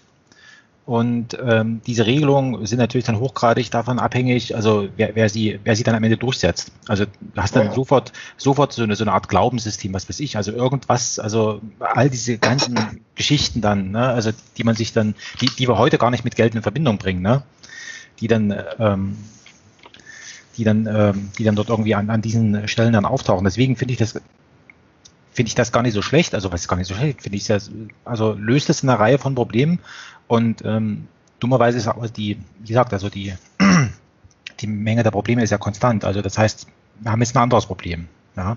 Genau. Also, also Genau, natürlich, aber, aber das ist eben, also, und genau, und in, also was diese, diese ganzen Alternativökonomen da, was die immer so tun, die tun immer so, als kennen sie schon das Problem und die, die vereinbaren jetzt die Lösung. So, ja. und jetzt müssen wir nur noch die Lösung propagieren oder durchsetzen oder so. Das klappt alles nicht. Antwort, der Irrtum besteht nämlich darin, dass Sie meinen, Sie kennen schon das Problem und weil Sie das Problem schon kennen, könnte man einfach auch schon die Lösung kennen. Ja, und das ist ein Irrtum. Das Irrtum ist nur, weil man das Problem schon kennt, heißt das nicht, dass man es erkannt hat. Ich, deswegen finde ich, die, deswegen finde ich diese, äh, diese Idee, sich ein Problem zu suchen, was man gerne hätte, so charmant. Genau. Also ich meine, ich habe natürlich, ich habe natürlich äh, sozusagen im, im, im, im, echten Leben in Anführungszeichen ähm, in, meiner, in meiner Arbeitswelt zum Beispiel äh, habe ich natürlich äh, äh, Probleme, ähm, äh, denen ich nicht entfliehen kann, mit denen ich mich auseinandersetzen muss, äh, das ist klar. Ähm, aber ich muss mich ja nicht zu, zusätzlich noch damit abkämpfen, die zu beseitigen, wenn das Abmühen sozusagen von vornherein schon als äh, fruchtlos er erkennbar ist. Ähm, also strukturelle Probleme zum Beispiel. Also das, das kann ich ja nicht lösen. Da bin ich ja, der, habe ich ja keine Chance. Aber sich ein Problem zu suchen, was man nicht versucht äh, zu lösen, sondern mit dem man sich quasi gerne äh, auseinandersetzt, ähm, äh, ohne dass es sozusagen ähm, einem aufgezwungen wird. Also dass man genau. keine Wahl hat. Ähm, ähm, und ich, ich habe da ja schon, schon vor längerer Zeit, haben wir ja darüber gesprochen, Klaus, und es war echt schwer, sowas zu finden. Also das ist gar nicht so einfach, tatsächlich ein Pro Problem zu finden, mit dem man sich gerne äh, auseinandersetzt. Ähm, und deswegen fand ich die Idee äh, auch, auch ich, hätte, ich könnte natürlich auch mein eigenes Geld, äh, was ich sozusagen über meine Erwerbstätigkeit äh, erwirtschaftet habe, in die Trialogkasse schmeißen, aber das finde ich nicht so charmant. Nee, das sollst du, das würde ich dir verbieten. Ach so! das sollst du nicht. Nein, nein. Das, nein, nein, gut, dass ich es noch, wie gut, dass ich nichts probiert habe. Das ist ja Nein, aber ich meine, äh, auf die Idee könnte man ja kommen, ja, aber das ist mir zu billig. Also das ist mir, das ist mir zu billig. Aber einfach ja. deshalb, weil das wieder so eine Art, ähm, das ist, äh, das ist, äh, das weckt wieder Befindlichkeiten. Also das ja, hat genau. wieder das, das, das, weil das ist, ähm, ich weiß noch damals, als ich, äh, als äh, bei, bei, dem, ich glaube beim ersten Trialog in Marburg, ähm, äh, da hatte ich, ähm, da hatte ich irgendwie 200 Euro oder sowas gespendet. Genau. Und das war halt verhältnismäßig zu dem, was sonst so gespendet wurde, recht viel. Ja. So, und, ähm, und das wurde sofort so quittiert, so nach dem Motto, so, äh, ich, ich hatte das ja gar nicht, ich hatte das ja gar nicht niemandem erzählt, ich hatte das einfach überwiesen ja, und fertig. Ja, ähm, aber als er, als Klaus das dann sozusagen in der Runde dann so eröffnet hat, dann war das schon erstmal so ein bisschen unangenehm. Also das war dann ja. erstmal so nach dem Motto so, hm, naja, äh, ja, okay, na, ich wollte halt einfach, dass es stattfindet und ich wollte einfach mal gucken, was passiert. Ja, so, ich hatte. Reden, ja, ja. So, und, und, und, und das war, das war von mir, als, ich wollte da ja niemanden kaufen oder sowas, nee. aber das hat, ja. Aber das hat trotzdem diese Historie. Und, ja. aus der kann man, aus der kommt man nicht einfach so raus. Und deswegen, wenn ich jetzt mir das quasi schwer mache, und sagt, ja. naja, ich versuche, ich werde nur Geld spenden, was ich mit etwas erwirtschaftet habe, was überflüssig ist. Sprich, diese Arbeit, die ich mache, ist tatsächlich überflüssig. Das will niemand haben. Und wenn ich dadurch aber irgendwie an Geld komme, dann kann ich es auch spenden. Weil ja. das ist sozusagen nicht ähm, etwas, was irgendwie mit einer, mit einer, mit einer äh, herkömmlichen ähm, ja, also es ist nicht dieses herkömmliche, sondern es, ich habe es mir quasi schwer gemacht. Ich habe es mir schwer gemacht, ja. äh, und, und äh, das finde ich, das finde ich halt, das, das, das gibt mir enorm äh, Freiheit und ich muss natürlich nicht versprechen. Also es gibt niemanden, der jetzt sagt, du musst nächsten Monat irgendwas abliefern oder so, sondern wenn es halt funktioniert, funktioniert es. Und wenn ich die Zeit finde und wenn, wenn das irgendwie klappt, dann klappt. Aber es kann eben genauso gut sein, dass es das alles in die Hose geht, dass ich hier sage, naja, ich habe es vor das heißt, es kann halt immer noch alles mit so einem Vielleicht ausgehen. Also es ist ja, halt alles. Was viel Geld ist. Ne? Genau. genau. Was, du, was du meinst, äh, Julia, ist ganz genau. Du siehst, sozusagen, du hast, was du angedeutet hast, äh, ne, wenn man dann so einen Geldbetrag gibt, da, du, hast, du hast praktisch gesprochen gerade eben von der Geldneurose. Ne? Am Ende unterliegst du ja doch irgendeiner Art von Verdächtigung. Oder am Ende merkst du doch irgendwie, dass Peinlichkeiten im Spiel sind oder dass Dinge im Spiel sind, wo man sagt, können wir darüber jetzt reden, aber ich wollte doch eigentlich, aber ich habe es doch eigentlich gut gemeint, aber naja, was denkst du dir denn dabei und solche Sachen. Das ist genau unsere Geldneurose. Diese Geldneurose ist, die ist, die ist ganz stark geprägt, äh, und von der sind die auch alle geprägt, die einen so und die anderen auf andere Weise, äh, die einen stark, die anderen nicht so stark. Äh, aber diese Geldneurose, die, ähm, die, die, die, die macht, dass wir sozusagen einerseits an Geld, alle, wir alle brauchen Geld und du kannst ohne Geld nicht mehr leben. Das geht überhaupt nicht. Äh, auch diejenigen, die, die, die ihre Geldneurose radikalisieren, das sind diejenigen, die meinen, äh, sie können ohne Geld leben. Gibt's ja, es gibt da solche Leute, die machen das. Die wollen sagen, ich will kein, ich will kein Geld mehr annehmen oder so etwas. Die, die, die, die radikalisieren ihre Geldneurose. Ähm, ähm, ähm, äh, ähm, wir haben so eine Geldneurose, die einerseits darin besteht, dass wir alle sozusagen an Gesellschaft nur teilnehmen können, wenn wir Geld haben. Aber wenn wir dann Geld haben, dann auf einmal haben wir das nächste Problem, äh, dass wir jetzt an Gesellschaft teilnehmen, aber jetzt auf einmal irgendwie entdecken, dass es ganz viele Dinge gibt, über die wir nicht reden können. Oder wenn dann nur mit, mit Vorbehalten, mit Gelächter oder mit Verachtung oder mit Verdacht oder und so weiter und so weiter. Und aus diesem Grunde eben diese Geldneurose sozusagen, die werden wir, die, die, die muss wegtrainiert werden. Das können wir aber nicht. Das können wir erst dann, wenn wir sozusagen mit dem, was, wo wir uns neurotisch dressieren lassen, äh, wenn wir das sozusagen selbst zum Spielgeld machen. Und das geht dann, wenn du Geld hast, dass du sozusagen das nicht versprochen ist, das nicht entrichtet ist satzungsgemäß, äh, das nicht sozusagen auf, also für das du sozusagen niemandem etwas versprochen hast und einem anderen und auch keine Versprechen geben musst. Also dass irgendwie erstmal von den Verwendungszwecken freigestellt ist, dass also aus den Kontrollzwängen herausgenommen wird. Äh, und das ist ein Problem, ist schwer. Das, das, dieses Problem zu bekommen, ist schwer. Also, ne, äh, also ich, sprich die Trio-Kasse voll zu machen, das ist schwer. Äh, hätte, hast du das Problem dann aber gelöst, dann ist die Kasse voll. Und dann weißt du, dann kann man darüber leicht und locker verhandeln, wo, was machen mit dem Geld. Aber diese Schwierigkeit ernst zu nehmen, zu sagen, Spielgeld muss in die Kasse. Äh, äh, und jetzt siehst du, aha, ja, wie soll das jetzt gehen? Und das ist etwas anderes, als zu sagen, ich habe eine gute Idee. Nämlich, du kannst nämlich jetzt sagen, vielleicht ist deine Idee auch ziemlich doof. Und jetzt kannst du, jetzt musst du dich nicht dafür rechtfertigen. Du kannst nämlich ganz sachlich sagen, ja, stimmt. Du kannst sagen, ja, das, vielleicht kann das mit dem Stricken auch irgendwie blöd sein. Kann sein. Ja. Aber eben, äh, ne, du musst, du musst jetzt nicht sagen, und du musst auch nicht so eine dämliche Rede reden wie, äh, ich will mich da selbst verwirklichen. ja, das machen die dann ja auch. Das ist ja auch was Neurotisches, dass sie dann anfangen, sich selbst zu verwirklichen und den ganzen Käse da. Äh, weil ja. sie, meinen, sie wollen mit irgendwas Geld verdienen, dann wollen die sich auch noch selbst verwirklichen. Wenn ich das höre, ich krieg dann immer, ich muss dann immer so, so, ah, ah so, so, mir so Stöpsel in die Ohren stecken. Ich will das alles gar nicht mehr hören. Ne? Ähm, äh, nein, sondern das ist eine Möglichkeit, wie es geht. Das ist überflüssig. Das machen, wir haben viel Überfluss. Äh, und das kann klappen. Es kann doch, es kann doch nur mit Überfluss gehen, weil also alles andere, alles andere ja. müsstest du ja beschaffen, also einen Kredit aufnehmen, den du nicht kriegst. Ja, oder eben du müsstest sozusagen satzungsgemäß Beiträge entrichten, ja. äh, einen satzungsgemäßen Beitrag bei dem Verein oder so. Aber dann geht die gleich die Neurose los, ja, ich will aber mitbestimmen und bla bla bla bla. Und dann ist, was ist Gerechtigkeit? Ich, ich erinnere mal an diesen schönen Ladykracher-Sketch, diese Silvesterparty. Ja. ja. da wird also erzählt, diese, du kennst den, Frank? Ja, ja.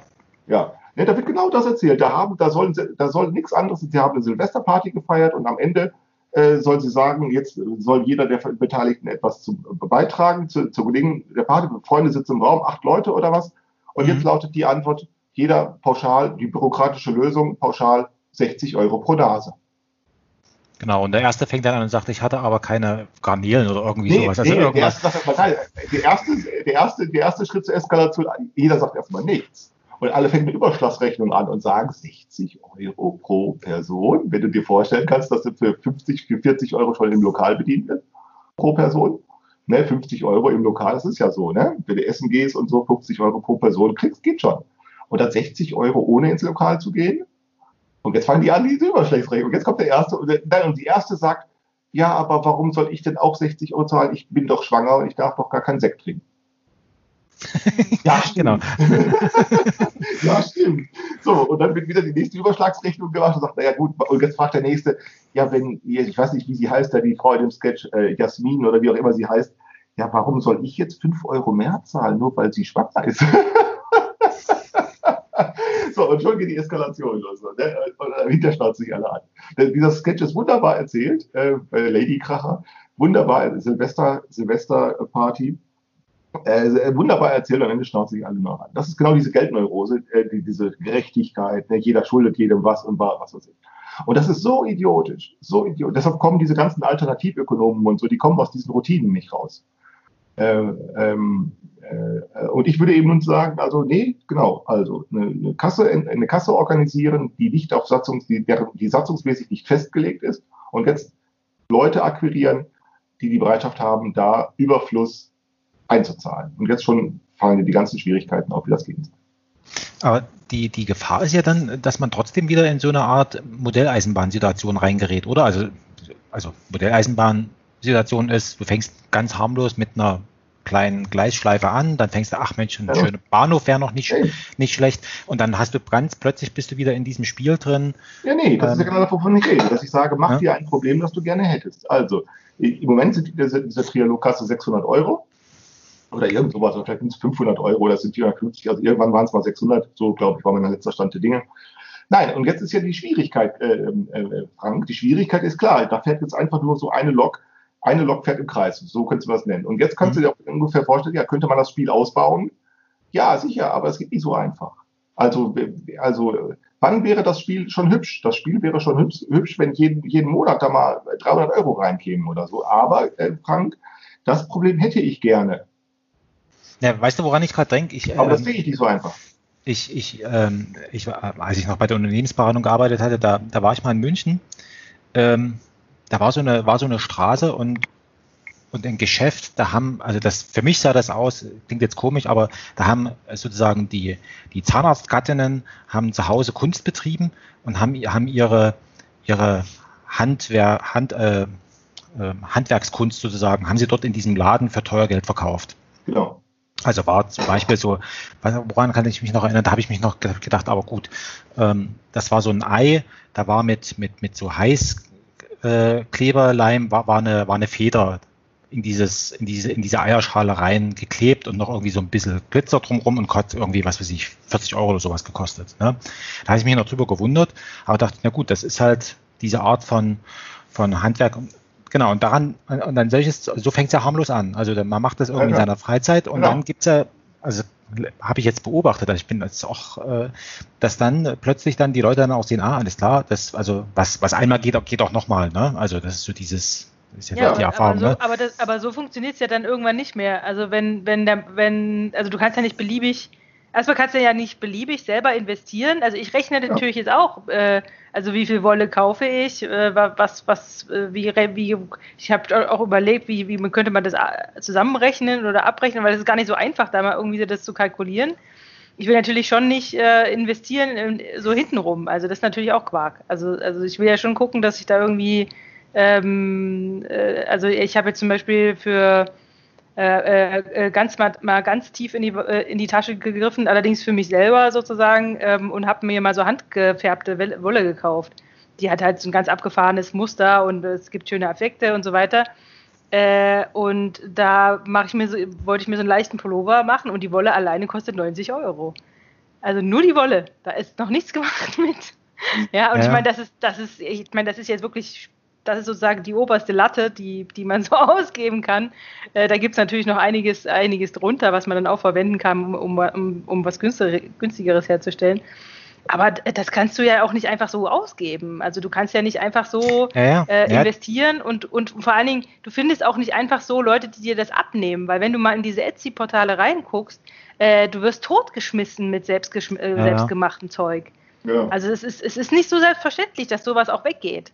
Und, und, und vor dem gleichen Problem äh, stehen diese Handwerksfrauen da auch wenn ja. die zu viel Zeit haben. Also ja, deswegen habe ich gesagt Zahnarztgattin, ja, weil ja, da, da kommt es auf nichts an. Ja. Ne? Also, äh, aber, aber das Problem haben die auch. Das heißt, das Spiel lässt sich nur insofern äh, treiben, als dass du Leute findest, die dir den, äh, den Scheiß auch abnehmen soll, sonst hast du am Ende ein Lager voll. Und dann fragt irgendwann der Mann, was macht man jetzt mit dem Scheiß? Also, äh, deswegen, und deswegen glaube ich, und deswegen glaube ich auch, dass, dass äh, da gebe ich dem, dem ähm, Klaus recht, also ich glaube auch, dass die Gefahr, dass das sozusagen überläuft, oder irgendwie sich verselbstständigt, in, in dieser Richtung zumindest erstmal nicht, weil es eben erstmal eine, eine Schwierigkeit ist, ähm, äh, ja. überhaupt so eine Kasse ja. zu füllen. Aber äh, Julia, wir fügen hinzu, wir fügen hinzu, und selbst wenn es so, wenn es so passieren würde, würde ich sagen, so ein Problem hätte ich dann gerne. Ja, also ich hätte dann auf einmal ja, das Problem, dass auf einmal in so eine Kasse oder äh, dass auf einmal jeden Monat da 10.000 Euro reinkommen. Aber das kann ich dir mit Versicherheit, äh, das kann ich dir hoch wahrscheinlich versprechen, dass das nicht passieren wird. Aber es geht ja auch erstmal darum nicht. Es geht ja nicht darum, es geht einfach um, diese, um die Schwierigkeiten zu verstehen, dass Akzeptanz nicht, nicht durch Überredungen zustande kommt und nicht durch bla bla bla und so, sondern dass man sich die erwirtschaften muss. So, und dann ist, und schon merkst du, das Wirtschaftsproblem, das ist das Wirtschaftsproblem. Das Wirtschaftsproblem ist nicht, äh, ähm, äh, also sozusagen eine ökonomische Ordnung zu finden, eine ökonomische Ordnung zu finden, die auch anders funktionieren kann. Äh, und dann ist das ein, nur, also ich stelle mir so eine äh, Befruchtungsökonomie eben als empirisches Praktikum vor, also als etwas, genau als etwas, dass diese ganzen alternativökonomischen Heinis da nicht machen. Die, die halten sich nämlich nur, die glauben nämlich nur, sie haben eine überlegene Moral und eine überlegene Weltsicht und dann so. Aber nein, und dann gehen sie die Schwierigkeiten aus dem Weg und meine Idee wäre, nö, empirisches Praktikum, nimm die Schwierigkeiten ernst und jetzt sieh mal, und jetzt kannst du nämlich Erfahrungen machen. Und jetzt kannst du auch was über Gesellschaft lernen. Du sagst, guck mal, ne, einerseits was geht, äh, und das, was geht, mal zu messen, auch an dem, was nicht geht. Und, oder auch andersherum. Du siehst auf einmal Dinge gehen, wo du nicht, nicht dachtest, boah, hätte ich nicht gedacht, dass so etwas ja. auch geht. Ja. so. was, was, mich da ganzen, an der ganzen Sache nochmal interessieren würde, also keine Ahnung, ob da schon mal jemand drüber nachgedacht hat von euch. Ähm, also, das, man, man könnte, also ich stelle mir vor, man könnte damit, also mit dieser Art von, von Ökonomie, mit diesem Art von Wirtschaften, könnte man nur Dinge erschaffen, ähm, die nicht selber industriell hergestellt werden, oder? Also sonst wäre es ja Quatsch, oder? Das, nö, das, davon ist das nicht abhängig. Nein, sondern, nein, nein, doch, doch. Also, weil es wird ja auch in der Industrie sehr viel, es gibt ja in der Industrie sehr viel Abfall. Also, ähm, oh, äh, also ähm, in der Industrie ist äh, sehr viel Ab Abfälle, also nicht Müll, sondern Abfälle, von denen ja. ich auch nicht wissen, wohin damit. Ähm, und die, die, der Witz wäre eben, wie kann man das bergen, diesen Abfall, der eben kein, kein Müll ist? Wie kann man den bergen?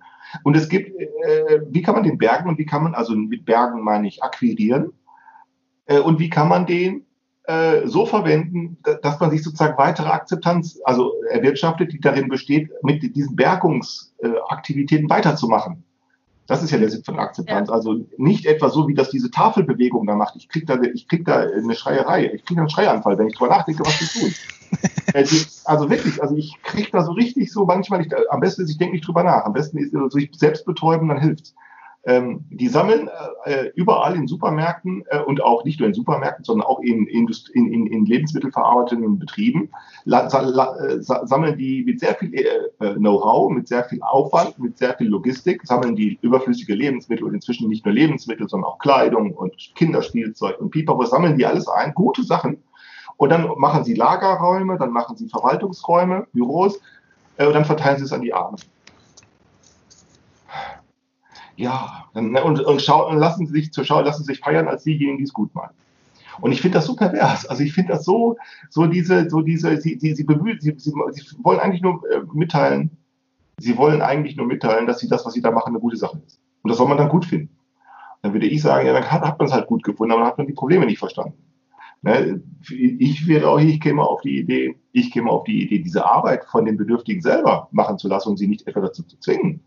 So, so, sondern sie dazu ja, zu verführen, zu sagen, mach doch mit bei dieser Arbeit, statt sie ihre Arbeitslosigkeit oder in ihrer Armut zu entlassen und sie dann mit abzufinden, zu sagen, könnt ihr nicht auch Beiträge leisten und sie sozusagen, ne, statt zu zwingen oder statt zu überreden, so eine Akzeptanz zur Bergungsarbeit selbst zu erwirtschaften. Was machen sie?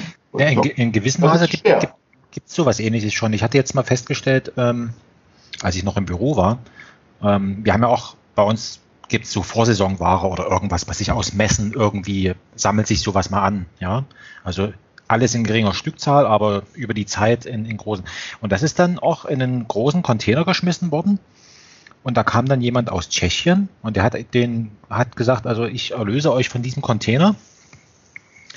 Ähm, und ihr braucht mir nichts zu bezahlen, sondern ich nehme diesen Container und der hat ihn dann irgendwie, keine Ahnung, dann also genommen und da waren Golfschläger drin, Tennisschläger, weiß der Fuchs, irgendwelche Schuhe noch und, und hat die dann ähm, also quasi in Tschechien irgendwo verkauft.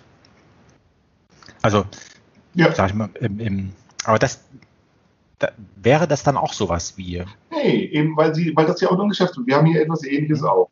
Das habe ich auch für ein paar Jahre mal äh, erlebt. Da habe ich auch gedacht, schau an, mit welchen Tricks sie es dann machen, sozusagen die Leute dazu zu bringen, mit Täuschung machen sie es dann. Überfluss akquirieren, mit Täuschung. Da ist, äh, alle, ich glaube, das passiert ja alle so zwei, drei Jahre, vielleicht alle vier inzwischen in, in letzter Jahren nicht mehr so häufig. Da haben sie es mal gemacht, da hatten sie vor, jedes, vor jeder Haustür haben sie einen Korb gestellt, so einen Korb so groß, ne? Hm. Ähm, haben sie für jeden, da lag ein Zettel drin, wir sammeln alte Schuhe ein. Ah, die kenne ich auch noch. Ja. Was denn? Die kenne ich. Ja, ich glaube, es gibt mehrere solcher Firmen. Ich weiß nicht mehr. Alte Schuhe äh, für einen gemeinnützigen Zweck. Du solltest also sozusagen, also bitte geben Sie diesen, bitte, ne, wir holen diesen Korb wieder, bitte nehmen Sie, bitte, bitte, du solltest diesen Korb nicht behalten. Äh, Schuhe, äh, die haben dich, also die haben dich darüber informiert, dass du diesen Korb nicht behalten sollst, für einen guten Zweck, für einen gemeinnützigen Zweck so.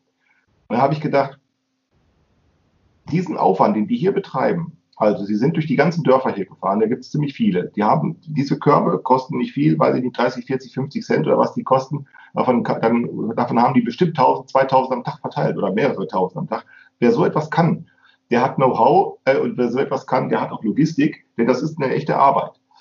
Äh, und dann erzählen die mir für einen gemeinnützigen Zweck, dass gemeinnützige Organisationen können so eine Leistungsfähigkeit nicht. Da ist irgendwann, ich habe das dann mal recherchiert und habe dann festgestellt, ja klar, äh, sie haben sondern was passiert? Das ist eine, Firma, äh, die sammelt diese Schuhe ein, die fährt nach Tschechien, glaube ich, war es, nach Tschechien oder ich glaube, es war nach, oder es war Rumänien, ich weiß nicht, also es war Tschechien oder, oder es war, oder es war Slowakei, ich weiß nicht, auf jeden Fall irgendwo nach Osteuropa fahren die Schuhe da ab. Dann werden die sortiert, die anderen werden weggeschmissen, das, was sie brauchen, wird dann wiederverwertet, wo es geht, äh, oder wo man die Schuhe noch gebrauchen kann, werden verkauft. Die einen werden also weiterverkauft, so gern es geht, die anderen werden wiederverwendet und die anderen werden recycelt und alles andere wird weggeschmissen. So. Und wenn Sie dann irgendwelche Überschüsse haben, nachdem Sie alle Kosten äh, äh, gedeckt haben, haben Sie dann irgendeine so Scheinvereinbarung äh, mit irgendeinem gemeinnützigen äh, äh, Verein getroffen. Das ist völlig undurchsichtig und nicht erkennbar, was daran gemeinnützig sein soll, außer der Behauptung, dass es so ist, äh, woraus ich nehmen konnte, aha, das ist nur ein ökonomischer Betrieb, der sozusagen äh, äh, den Leuten jetzt hier bei uns, ne, Leuten sagen, gebt mir doch eure Schuhe. Sie können eigentlich die Wahrheit nicht sagen. Die Wahrheit ist, wir wollen das weiterverwenden. Sie sagen für einen, für einen gut gemeinnützigen Zweck und dann machen die Leute das. Ja gut, das, ja, das ist ja immer so ja. das Problem. Ne? Also wenn du, wenn du, wenn du sagen würdest, ähm, pass mal auf, ich verdiene damit meinen Lebensunterhalt, kommt sofort jemand und sagt, pass mal auf, dann möchte ich aber von dir dafür entschädigt werden, dass diesen blöden Schuh da. Ne? Ganz genau. Und das ist der gehen nämlich mit solchen Geschäftskonzepten gehen nämlich auch die diesen Schwierigkeiten aus dem Weg, von denen ich rede, weil die nämlich sagen, wir machen nur ein Geschäftskonzept, wogegen ich ja nichts hätte, dass sie eins machen. Es ist ja nicht so, dass ich was gegen Geschäftskonzepte habe, sondern nur diese Mitteilung, das ist für einen guten Zweck. Die, die, sagen dann die eigentlich, das ist eine Art Vertäuschung. Das ist auch legal natürlich alles und so weiter. Das ist völlig klar. Aber so machen sie es dann, weil sie sagen, so kommen wir sozusagen, so können wir der Schwierigkeit aus dem Weg gehen, nämlich möglichst kostengünstig sozusagen an den Rohstoff zu kommen. Nämlich indem man die Leute damit dafür engagiert, dass sie schön diese Körbe äh, voll an die Straßen äh, stellen und dann sammeln die die alle ein. Ja klar, sie sammeln Rohstoff ein. Und ich, also so und so das ist, hängt aber auch mit dieser Geldneurose zusammen. Denn wie soll man die Leute dazu motivieren, dies zu tun? Ja genau. Wenn sie, ne, man kann, sie können nicht einfach sagen, äh, wir wollen ein Geschäft machen. Denn dann würde ich sagen, na, das ist eigentlich gar kein schlechtes Geschäft. Aber dann könnte man sich ja fragen, genau, wie könnte man mit denen ins Geschäft kommen, indem ich sage, ich sammle, ne, man könnte dann hingehen sagen, ich sammle sich im Dorf alle ein, die Schuhe, und dann, wie das dann hier der Zwischenhändler tut. Ich gehe durchs Dorf, sammle alle Schuhe ein, dann brauchen die nur einmal zu mir zu kommen, dann mache ich mit denen ein Geschäft. So, aber das wollen sie dann nicht. So, stattdessen sagen sie dann natürlich, es ist für eine gemeinnützige Zweck, sammeln die Schuhe selber ein.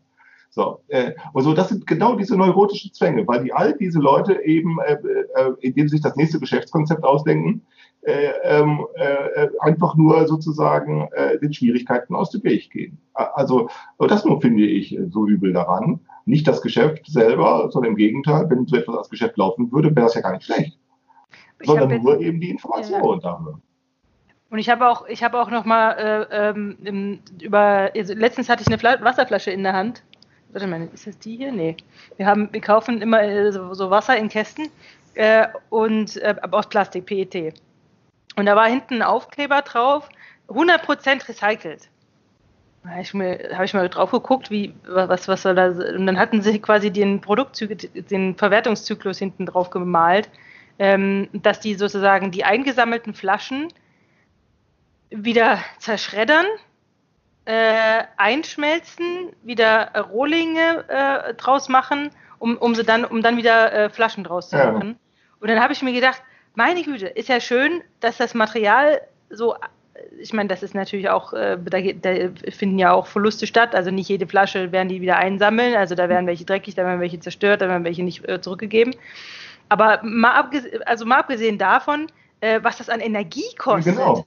dieses ganze Zeug quasi zu ja. klein zu machen, also sauber machen, zunächst sauber machen, klein zu machen, nochmal noch mal reinigen, schmelzen, nochmal ja. reinigen damit die Schmelze auch was taugt äh, für den Spritzgussprozess, weil der ist nämlich nicht ohne. So, ein, so ein Rolling-Spritz zu gießen, ähm, das ist eine hochkomplexe Sachen, das sind riesige Werkzeuge, die die dafür brauchen, mhm. mit Hydraulik äh, und, und also das ist richtig, das muss aufgeheizt werden, das ist richtig energieaufwendig. Ja. Ähm, und ähm, und nur um, um quasi keinen Müll zu erzeugen. Also, also ja, ja und ich meine, und ich meine, sie, werden, sie haben ja trotzdem äh, Müll, der dann äh, weggeht, äh, wahrscheinlich weniger, ja. Aber die, äh, die, der Energieaufwand, der getrieben werden muss, um diese Recycling zu gewährleisten, äh, der muss ja auch irgendwo herkommen. Also der ja. muss auch irgendwo erwirtschaftet werden. Ähm, und, äh, und, und damit meine ich nicht zwingend äh, jetzt äh, wirklich äh, Energie im, im physikalischen Sinne, sondern das muss ja auch, diese, also die, das bringt ja erstmal nichts. Also das ist ja erstmal, ich meine, der Rohstoff ist zwar da, ja, aber auch dieses, dieses, dieses Rückführen muss äh, irgendwie bezahlt werden. Da müssen Leute dafür eingestellt werden, die diesen ganzen, äh, dieses ganze Verfahren äh, durchziehen. Und das musst du ja auch irgendwo herhaben. Ja, genau. Ganz also genau. das ist. Ähm, machen Sie es dann genau mit so einer Information, ne? Recycling. Und dann klingt bei dir nur noch an, aha, Recycling, also das ist ja wohl was Gutes. Also kann man ja, also, also, naja, also kann man das ja wohl so. Und dann ist es, also das ist genau diese, wir werden aus diesen Dingen nie klug. Äh, weil wir sozusagen, weil immer dann, äh, wir, und vor allem, du kannst ja auch nicht bei jedem Produkt, das musst du ja nun auch hinzu, noch kommt ja noch hinzu, du kannst nicht bei jedem Produkt, das du in die Hand kriegst, und das sind äh, viele am Tag, äh, erstmal recherchieren, was ist das denn eigentlich genau? Hast du keine Chance. ja, und dann gibt es ja auch noch diese Spaßvögel immer, äh, die sagen, äh, du könntest ja im Supermarkt wählen. Ja klar kann ich wählen, aber ich müsste, wenn ich wissen wollte, was da nicht genau kommt, dann müsste ich mit so einer langen Liste an Produkten in den Supermarkt gehen, um herauszufinden, was ich denn kaufe und kann und was nicht. Und dann müsste ich sozusagen von den vielen Dingen, die ich da kaufen möchte, also jedes Mal zu recherchieren, was das denn da genau ist und was denn da drin ist, was da nicht drin ist, da hast du überhaupt keine Chance. Ich meine, du bist, also so lange ist der Tag überhaupt nicht, bis du herausgefunden hast, was du eigentlich kaufen willst innerhalb von einer halben Stunde. Also das geht überhaupt, das ist überhaupt nicht zu machen. Aber, ähm, aber, aber glaub nicht, dass das die Leute davon abhält, das nicht zu versuchen. Es gibt Apps dafür. Ja, sicher es gibt das. Apps, wo die Leute Datenbanken pflegen, wo genau solche Informationen drinstehen was sind für schädliche Wirkstoffe drin, wie sind die ökologisch vertretbar, bla bla bla. Dann gibt es ein Ampelsystem. Ich habe mir das vor Jahren mal aus Spaß installiert, um mal zu gucken, äh, was, an was für Informationen ja. da überhaupt äh, so. Und ich meine, das kannst du ja auch alles in Frage stellen. Da kannst du alles, da kannst du immer sagen, ja, aber Moment mal, wo habt ihr die Info her? Ist die noch aktuell? Ja, genau. Äh, was, was, ja, was das, das kann sich ja auch ändern und so weiter. Und das ist, das ist eine Kontrollparanoia. Absolut. Das ist der Absolut. Wahnsinn. Also das, das, sind, ja, das, das sind aber auch so Werke, ich sage mal, das ist das sind Werke von, von Ingenieuren, die da auf eine komische Idee gekommen sind. Nee. Also wir, wir warte, pass auf, ja. wir hatten vor, vor, vor Jahren an der Uni Göttingen ähm, war so ein Forschungsprojekt, die hatten sich irgendwie mit CO2-Footprint, das war damals so hochmodern, ja, beschäftigt. Und der hatte dieser, dieser Studie oder der dieses Projekt da geleitet hat, der hat einfach, der hat bei der Post mal angerufen und hat, hat den Manager von diesem, da steht doch drauf, äh, grünes Paket oder sowas, ne? Also das ist CO2-neutral. Und dann hat er gefragt, ähm, wie machten ihr das? Woher wisst ihr, dass das CO2-neutral ist? Und er sagt er, pff, wir rechnen da nichts aus, wir schätzen das ganz einfach. Das können wir gar nicht. Und der hatte sich da so, die, die, die Vorstellung war gewesen, und das, das ist natürlich vollkommen Irrsinn, das geht ja gar nicht, ähm, die Vorstellung war gewesen, wenn du weißt, wie viel CO2 eine Tonne, was weiß ich, Eisenerz verbraucht und äh, das, das herzustellen und so weiter und dann über solche Ma äh, Matrizenrechnungen äh, kannst du Matrix, genau, kannst du, kannst du dann sozusagen äh, ausrechnen, wie viel am Ende in dieser ganzen im Endprodukt drin. Und jetzt hat man aber das Problem, das hat ja der Klaus vorhin schon gesagt, dass heutzutage ähm, heutzutage kommt ja niemand mehr ohne Lieferanten aus. Das heißt, diese ganze CO2-Footprint-Berechnung, die scheitert daran, dass wir es mit Netzen zu tun haben, ja. weil sie, sie, es funktioniert natürlich nur, wenn du sozusagen Anfang und Ende hast. Ne? Wenn ja, du aber, keine, aber das hast du nicht mehr. Allein, genau. allein bei dem Produkt, was, äh, bei dem ich äh, an der, an der, äh, bei der Entstehung quasi beteiligt bin, und äh, ich meine, ich sitze in, in vielen Runden drin, wo es auch um die Lieferanten geht. Und da kriege ich schon mit, aus welchen Ländern die kommen äh, und so weiter. Aber ich könnte, selbst wenn ich mir Mühe gebe, äh, könnte ich dir nicht ohne weiteres äh, eine Liste schreiben, aus was für Ländern äh, und, und, mit Namen des Unternehmens äh, unser Produkt zusammengesetzt ist. Also da müsste ich wirklich viel Energie investieren, um allein diese Liste zusammenzustellen.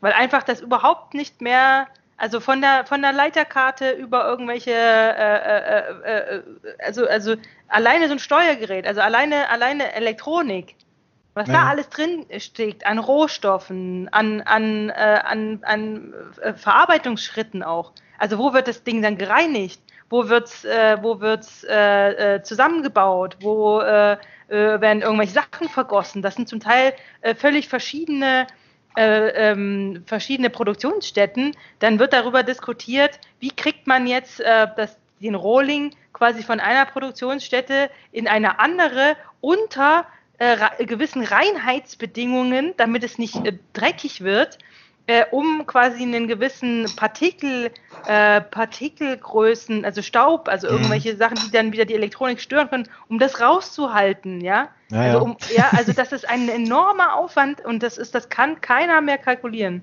Das ist, das ist, äh, das ist vorbei, da, da sozusagen kontrollierend hinterher zu rennen. Nur die Frage ist, wenn wir das nicht mehr können, also wenn, wenn wir quasi sehen können, dass auch der Versuch, ähm, mit solchen Kontrollmechanismen dem Ganzen Herr zu werden, nicht mehr funktioniert, was machen wir dann? Ja, wir haben das nee, nicht, also, du damit willst du fragen, was machen wir in der nächsten Sekunde? Genau, ich, wir machen einfach so weiter. Also weil, also ja, ja nee, es, was machen wir dann? Nee, nicht was machen wir dann, sondern was machen wir denn jetzt? Antwort ja, genau, wir machen einfach weiter. Hm, nein, was wir haben ist tatsächlich Informatik. Wir haben eigentlich, wir haben Wir haben Informations, wir sind, wir haben, hm, muss ich sagen, was Bonbon. Hm. Bonbon. Ähm, Julia, was, worauf, wovon du sprichst, und da irrst du dich auch in keinem Punkt, wir, wir sind einfach schlecht informiert. Also wir sind schlecht informiert und genau so diese ganzen Kontrollapparate und Kontrollmittel und was weiß und diese ganzen Diskussionen, die, die, die drehen sich immer nur darum, dass man doch einfach, wenn man sich anstrengt, wenn man äh, miteinander ja, genau. vergleicht, genau. wenn man, man könnte die Informationssituation verbessern, man müsste es nur genau wissen. Ja, ach so. Aha, aber wenn Ja, aber wenn man diese, wenn man aus in diesem Kreislauf nicht mehr mitlaufen möchte, also genau. natürlich sind wir, sind wir das persönlich, wir müssen immer noch in den Supermarkt gehen. Also wir können, wir können sozusagen, ja, äh, außer die, diese Selbstversorger, von denen Klaus gesprochen hat, äh, was ja wirklich keine, keine, keine Alternative ist. Also ich meine, das ist ja sehr, also das ist, also ich möchte es nicht. Also ich, nee, nee. ich so, ja, ähm, aber außer diesen, diesen radikalen Schritt äh, zu gehen, ähm, den man ja auch äh, nicht äh, allen Leuten zumuten kann, ähm, nee. was, was kann man noch tun oder was kann man, ähm, was gäbe es noch für Ideen, äh, wie, wie kann man äh, äh, da so spielerisch irgendwie auf neue Ideen kommen, dass eben nicht mit solchen äh, scheiternden Kontrollroutinen. Ja, also Bettwäsche häkeln. Also das ist, du kannst Bettwäsche häkeln, was weiß ich. Äh, du kannst auch, egal, du kannst häkeln. Du, Christian macht das mit Kritzelkärtchen. Ähm, ich hatte es mal versucht, hier, äh, guck mal, um mal die Schwierigkeiten zu sehen. Also die Schwierigkeiten ist sozusagen Spielgeld zu erwirtschaften. Ne? Also, äh, ich habe hier einen Ökobauern, das ist, äh, wir haben zu denen ein ziemlich gutes Verhältnis, das sind super Leute. Der Bauer, der hält seine Kühe vernünftig. Das ist wie im Paradies hier, die Kühe, die Kühe sind hier glücklicher als die Menschen. Und er schlachtet einmal, der darf selber schlachten, einen, ich glaube, er darf zweimal im Jahr darf Kühe schlachten, weil er das noch, ähm, weil er das noch verkaufen kann als, also deklarieren kann als Hausbedarf, also und also als Haus, wie sagt man, als Eigenbedarf. Und er darf, ja. ähm, und er darf, das kann er auch dann noch deklarieren, wenn er es an seine Nachbarn weiterverkauft. Das macht er auch. Er kann es doch deklarieren. Er sagt zweimal im Jahr. So. Äh, jetzt fällt ab Schlachtabfall an. Ich hole mir das dann ab. Schlachtabfall. Ähm, das geht dann für den Hund, das ist klar. Aber er hat auch eine Sorte von Schlachtabfall, äh, die wir nicht mehr essen, ähm, äh, nämlich ähm, den Rinderpansen. Ich hole mir den dann bei dem ab ähm, ähm, und dann hänge ich den hier, weil wir haben ja ein altes Bauernhaus, ich hänge, wir haben ja hier alles, äh, dann hänge ich mir den hier in die Scheune, auf alte Haken, alles da. Äh, äh, und dann hängt der da drei Monate, dann trocknet der Rinderpansen und dann verfütter ich den kleinen Häppchen an den Hund. Und jetzt, äh, der schenkt den mir einfach. Weil er sagt, also wenn du ihn nicht nimmst, ich bringe ich bring ihn in den Wald zu den Vögeln. Äh, ähm, äh, und ähm, so, jetzt, jetzt habe ich hab irgendwann das mal gemacht und dann ähm, hatte ich beim großen Pansen bekommen. Also der war wirklich ziemlich groß. Ich habe mich, mein Gott, jetzt die Dinger schwer. Äh, und ähm, dann hatte ich wirklich zu viel, weil äh, nachdem er schon mit dem nächsten Pansen kam, war der noch nicht aufgebraucht, wo ich dachte, jetzt habe ich ihn wirklich überflüssig. Also er hat ihn überflüssig und jetzt bin ich mit dem Verfüttern nicht so schnell hinterhergekommen. Jetzt hatte ich schon den nächsten. Ich dachte, jetzt habe ich also wirklich genug. Ähm, ja, jetzt wohin damit? jetzt schlicht und einfach die Frage, wohin damit? So, ich, äh, und dann habe ich, so, jetzt denke dir, denke dir einfach den Fall, wie werde ich den los? Also hier an meine Nachbarn, ich habe so mal ein paar Nachbarn, einem habe ich was gegeben, der hat auch einen Hund. Ähm, die anderen die anderen Hunde fressen das dann nicht und die wollen das nicht. Ich meine, das riecht ja auch ein bisschen, das ist auch nicht, sagen wir, jetzt ästhetisch gesehen äh, für die äh, Nase auch nicht so jetzt so der Riesengenuss. Mir macht das nichts aus, aber gut. Ähm, ähm, äh, äh, äh, wohin damit? So, jetzt habe ich gedacht, ich könnte es ja mal bei Twitter anpreisen. Ich nehme mal so 500 Gramm für 500 Euro äh, 500 Gramm für 5 Euro. äh, äh, ne? Äh, hat, ne? So, und jetzt kauft, das nimmt keiner. Und weil ich nicht die Euro für, für mich haben wollte, äh, sondern ich wollte sie in die Trello-Kasse tun. Das nahm keiner. Es nahm deshalb keiner, weil man die Referenz nicht kennt und damit sozusagen die Verlässlichkeit, der, die Bezugsquelle. Also man weiß nicht genau, was der da anbietet und was soll das. Ne? Ist ja klar. Ich habe nämlich geguckt, man kann äh, Rinderpansen kaufen, da kostet 500 Gramm, glaube ich, so 8, 9 Euro. Und bei mir hätte es das mal an drei, vier Tagen für 5 Euro gegeben.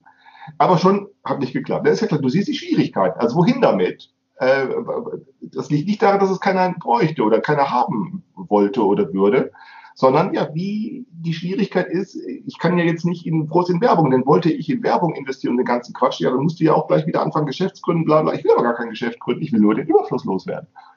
Äh, und schon siehst du, geht gar nicht so einfach. Ne? Ich habe dann, ich habe es dann auch gelassen, weil ich denke, nee, mir leuchtet das schon ein. Außerdem ist ja auch die Frage, wenn man das dann verschickt und so weiter und so weiter. Man muss es dann, ne, wenn die dann in der Stadt irgendwie sind, hier auf dem Dorf ist das kein Problem. Hier ist man mit, mit so mit solchen sagen die Sachen vertraut. Aber in der Stadt, in den Städten wissen vielleicht gar nicht, was sie da haben. Die wissen vielleicht gar nicht mehr, was Pansen ist und so weiter. Also man sollte das getrennt lagern im Keller und so weiter. Man sollte es für Kinder nicht zugänglich halten. weil das ist nicht, hygienisch nicht supermäßig und so weiter. Und schon merkst du, das ist alles, äh, alles ganz schwierig. Ne? Also hier bei den Nachbarn kriege ich es nicht untergebracht, weil die haben es auch alle schon oder sie nehmen es nicht. Und alle anderen, denen kann ich es nicht zu, zuschicken. Ähm, aus, aus sehr verschiedenen Gründen, aus sehr Gründen von Vorbehalten. Das sind genau die Schwierigkeiten, die man hat, wenn man sagt, hier wird Überfluss produziert und wie kriegen wir den genutzt? Äh, und ich will eben, und ich bin eben, ja, ne, oder ein anderes Beispiel, Julia, hier, das, das sind diese Containertaucher da, ne, worüber ich gestern, vorgestern mhm. geschrieben habe. Ja. Ne, dann gehen die einfach in den Supermarkt, nachts brechen die da auf, brechen die Container auf, weil sie sagen, die gehen den Schwierigkeiten aus, einfach aus dem Weg, weil sie sagen, ich muss die Schwierigkeiten ja gar nicht ernst nehmen, ich kann ja auch einfach die Container aufbrechen. Sicher kann man das, aber damit machen sie sich mit Kriminellen verwechselbar. Als solche werden sie plötzlich erkannt von der Polizei, dann landen sie vom Gericht und müssen Strafe zahlen. Und dann stellen die sich dahin und sind empört und sagen, kann doch gar nicht sein, wir sind doch, wir wollen doch Gutes tun, wir wollen Überfluss nutzen ähm, und jetzt müssen wir auch eine Strafe zahlen. Wo ich dachte, ja, und Sozialstunden mussten sie ableisten. Ja, weil sie äh, ja, kriminell getätigt, das ist nämlich so auch. Weil auch die die Schwierigkeiten nicht ernst nehmen. So, und, ähm, äh, ähm, und stattdessen sind sie dann empört. Empört darüber, dass also so etwas also auch noch kriminalisiert werden kann. Ja, also äh, und jetzt Ideen. Also Ideen gibt's unendlich viele. Du musst dir wirklich vorstellen, greif nach irgendeinem Gegenstand, den du in deiner Wohnung hast, den brauchst du so dringend gar nicht. Aber du hast das Problem, äh, du würdest ihn vielleicht hier geben, vielleicht nicht jeden natürlich, schon klar, aber äh, das alle, ja, unsere Wohnungen, unsere Büros, unsere Werkstätten, unsere Straßen, das ist voll mit alle möglichen. Oder ein anderes Beispiel, wie man Überfluss nur ganz schwer nutzen kann. Ich habe hier, äh, es gibt hier zwischen zwei Dörfern, da ist ein schöner Hundespaziergang, da hat einer aus der Badewanne eine Sitzbank gebaut. Der hat mit der Flex die Badewanne halb durchgeschnitten, der Länge nach. Und hat dann die Badewanne, also eine, eine, eine so Badewannen-Dingens, die sind ja aus so. Mhm. Äh, der hat die halt mit der Flex der, längste, der Länge nach durchgeschnitten, hat sozusagen da äh, Holz, Holz, äh, äh, Gatter, äh, Holz, äh, Dinger draufgeschraubt und hat das auf zwei Baumstümpfe gesetzt. Äh, ich habe mich mal draufgesetzt, wunderbar. Also das ist jetzt, also ich finde das jetzt ästhetisch nicht so. Ich meine, das liegt mitten in der Landschaft ist, ähm, und er hat auch da noch irgendeinen so komischen Papierkorb gebastelt. Man sieht mal richtig, dass das ein Handwerker war. Der hatte ein bisschen Zeit, der hatte da halt eine Badewanne, hat, hat dann eine hübsche Sitzgelegenheit geworden, wo ich dachte, guck mal. Ich habe mich zwar jetzt nicht erkundigt, wie es ihm gelungen ist, aber ich, brauch, ich wette dafür, dass er dafür eine Genehmigung brauchte vom, von der ja, Gemeinde. Bestimmt. bestimmt. ja, ja. Du darfst nicht einfach im öffentlichen Raum irgendwas nee.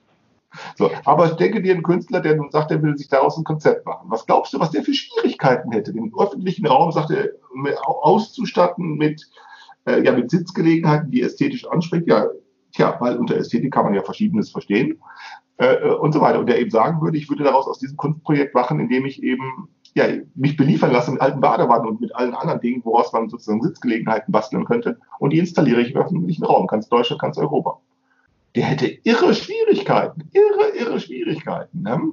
Äh, äh, und, und, das hängt. Ne? So. Aber Klaus, äh, wie es auch anders gehen kann, haben wir, haben, haben Stefan nicht jetzt erlebt. Ähm, ich hatte ja jetzt Kurzarbeit und ähm, da hatte ich, äh, und, und mir ging es gut und ich habe ähm, dann äh, kamen wir auf die Idee, so jetzt machen wir mal Sachen, die wir, die wir sonst, zu denen wir sonst nicht kommen.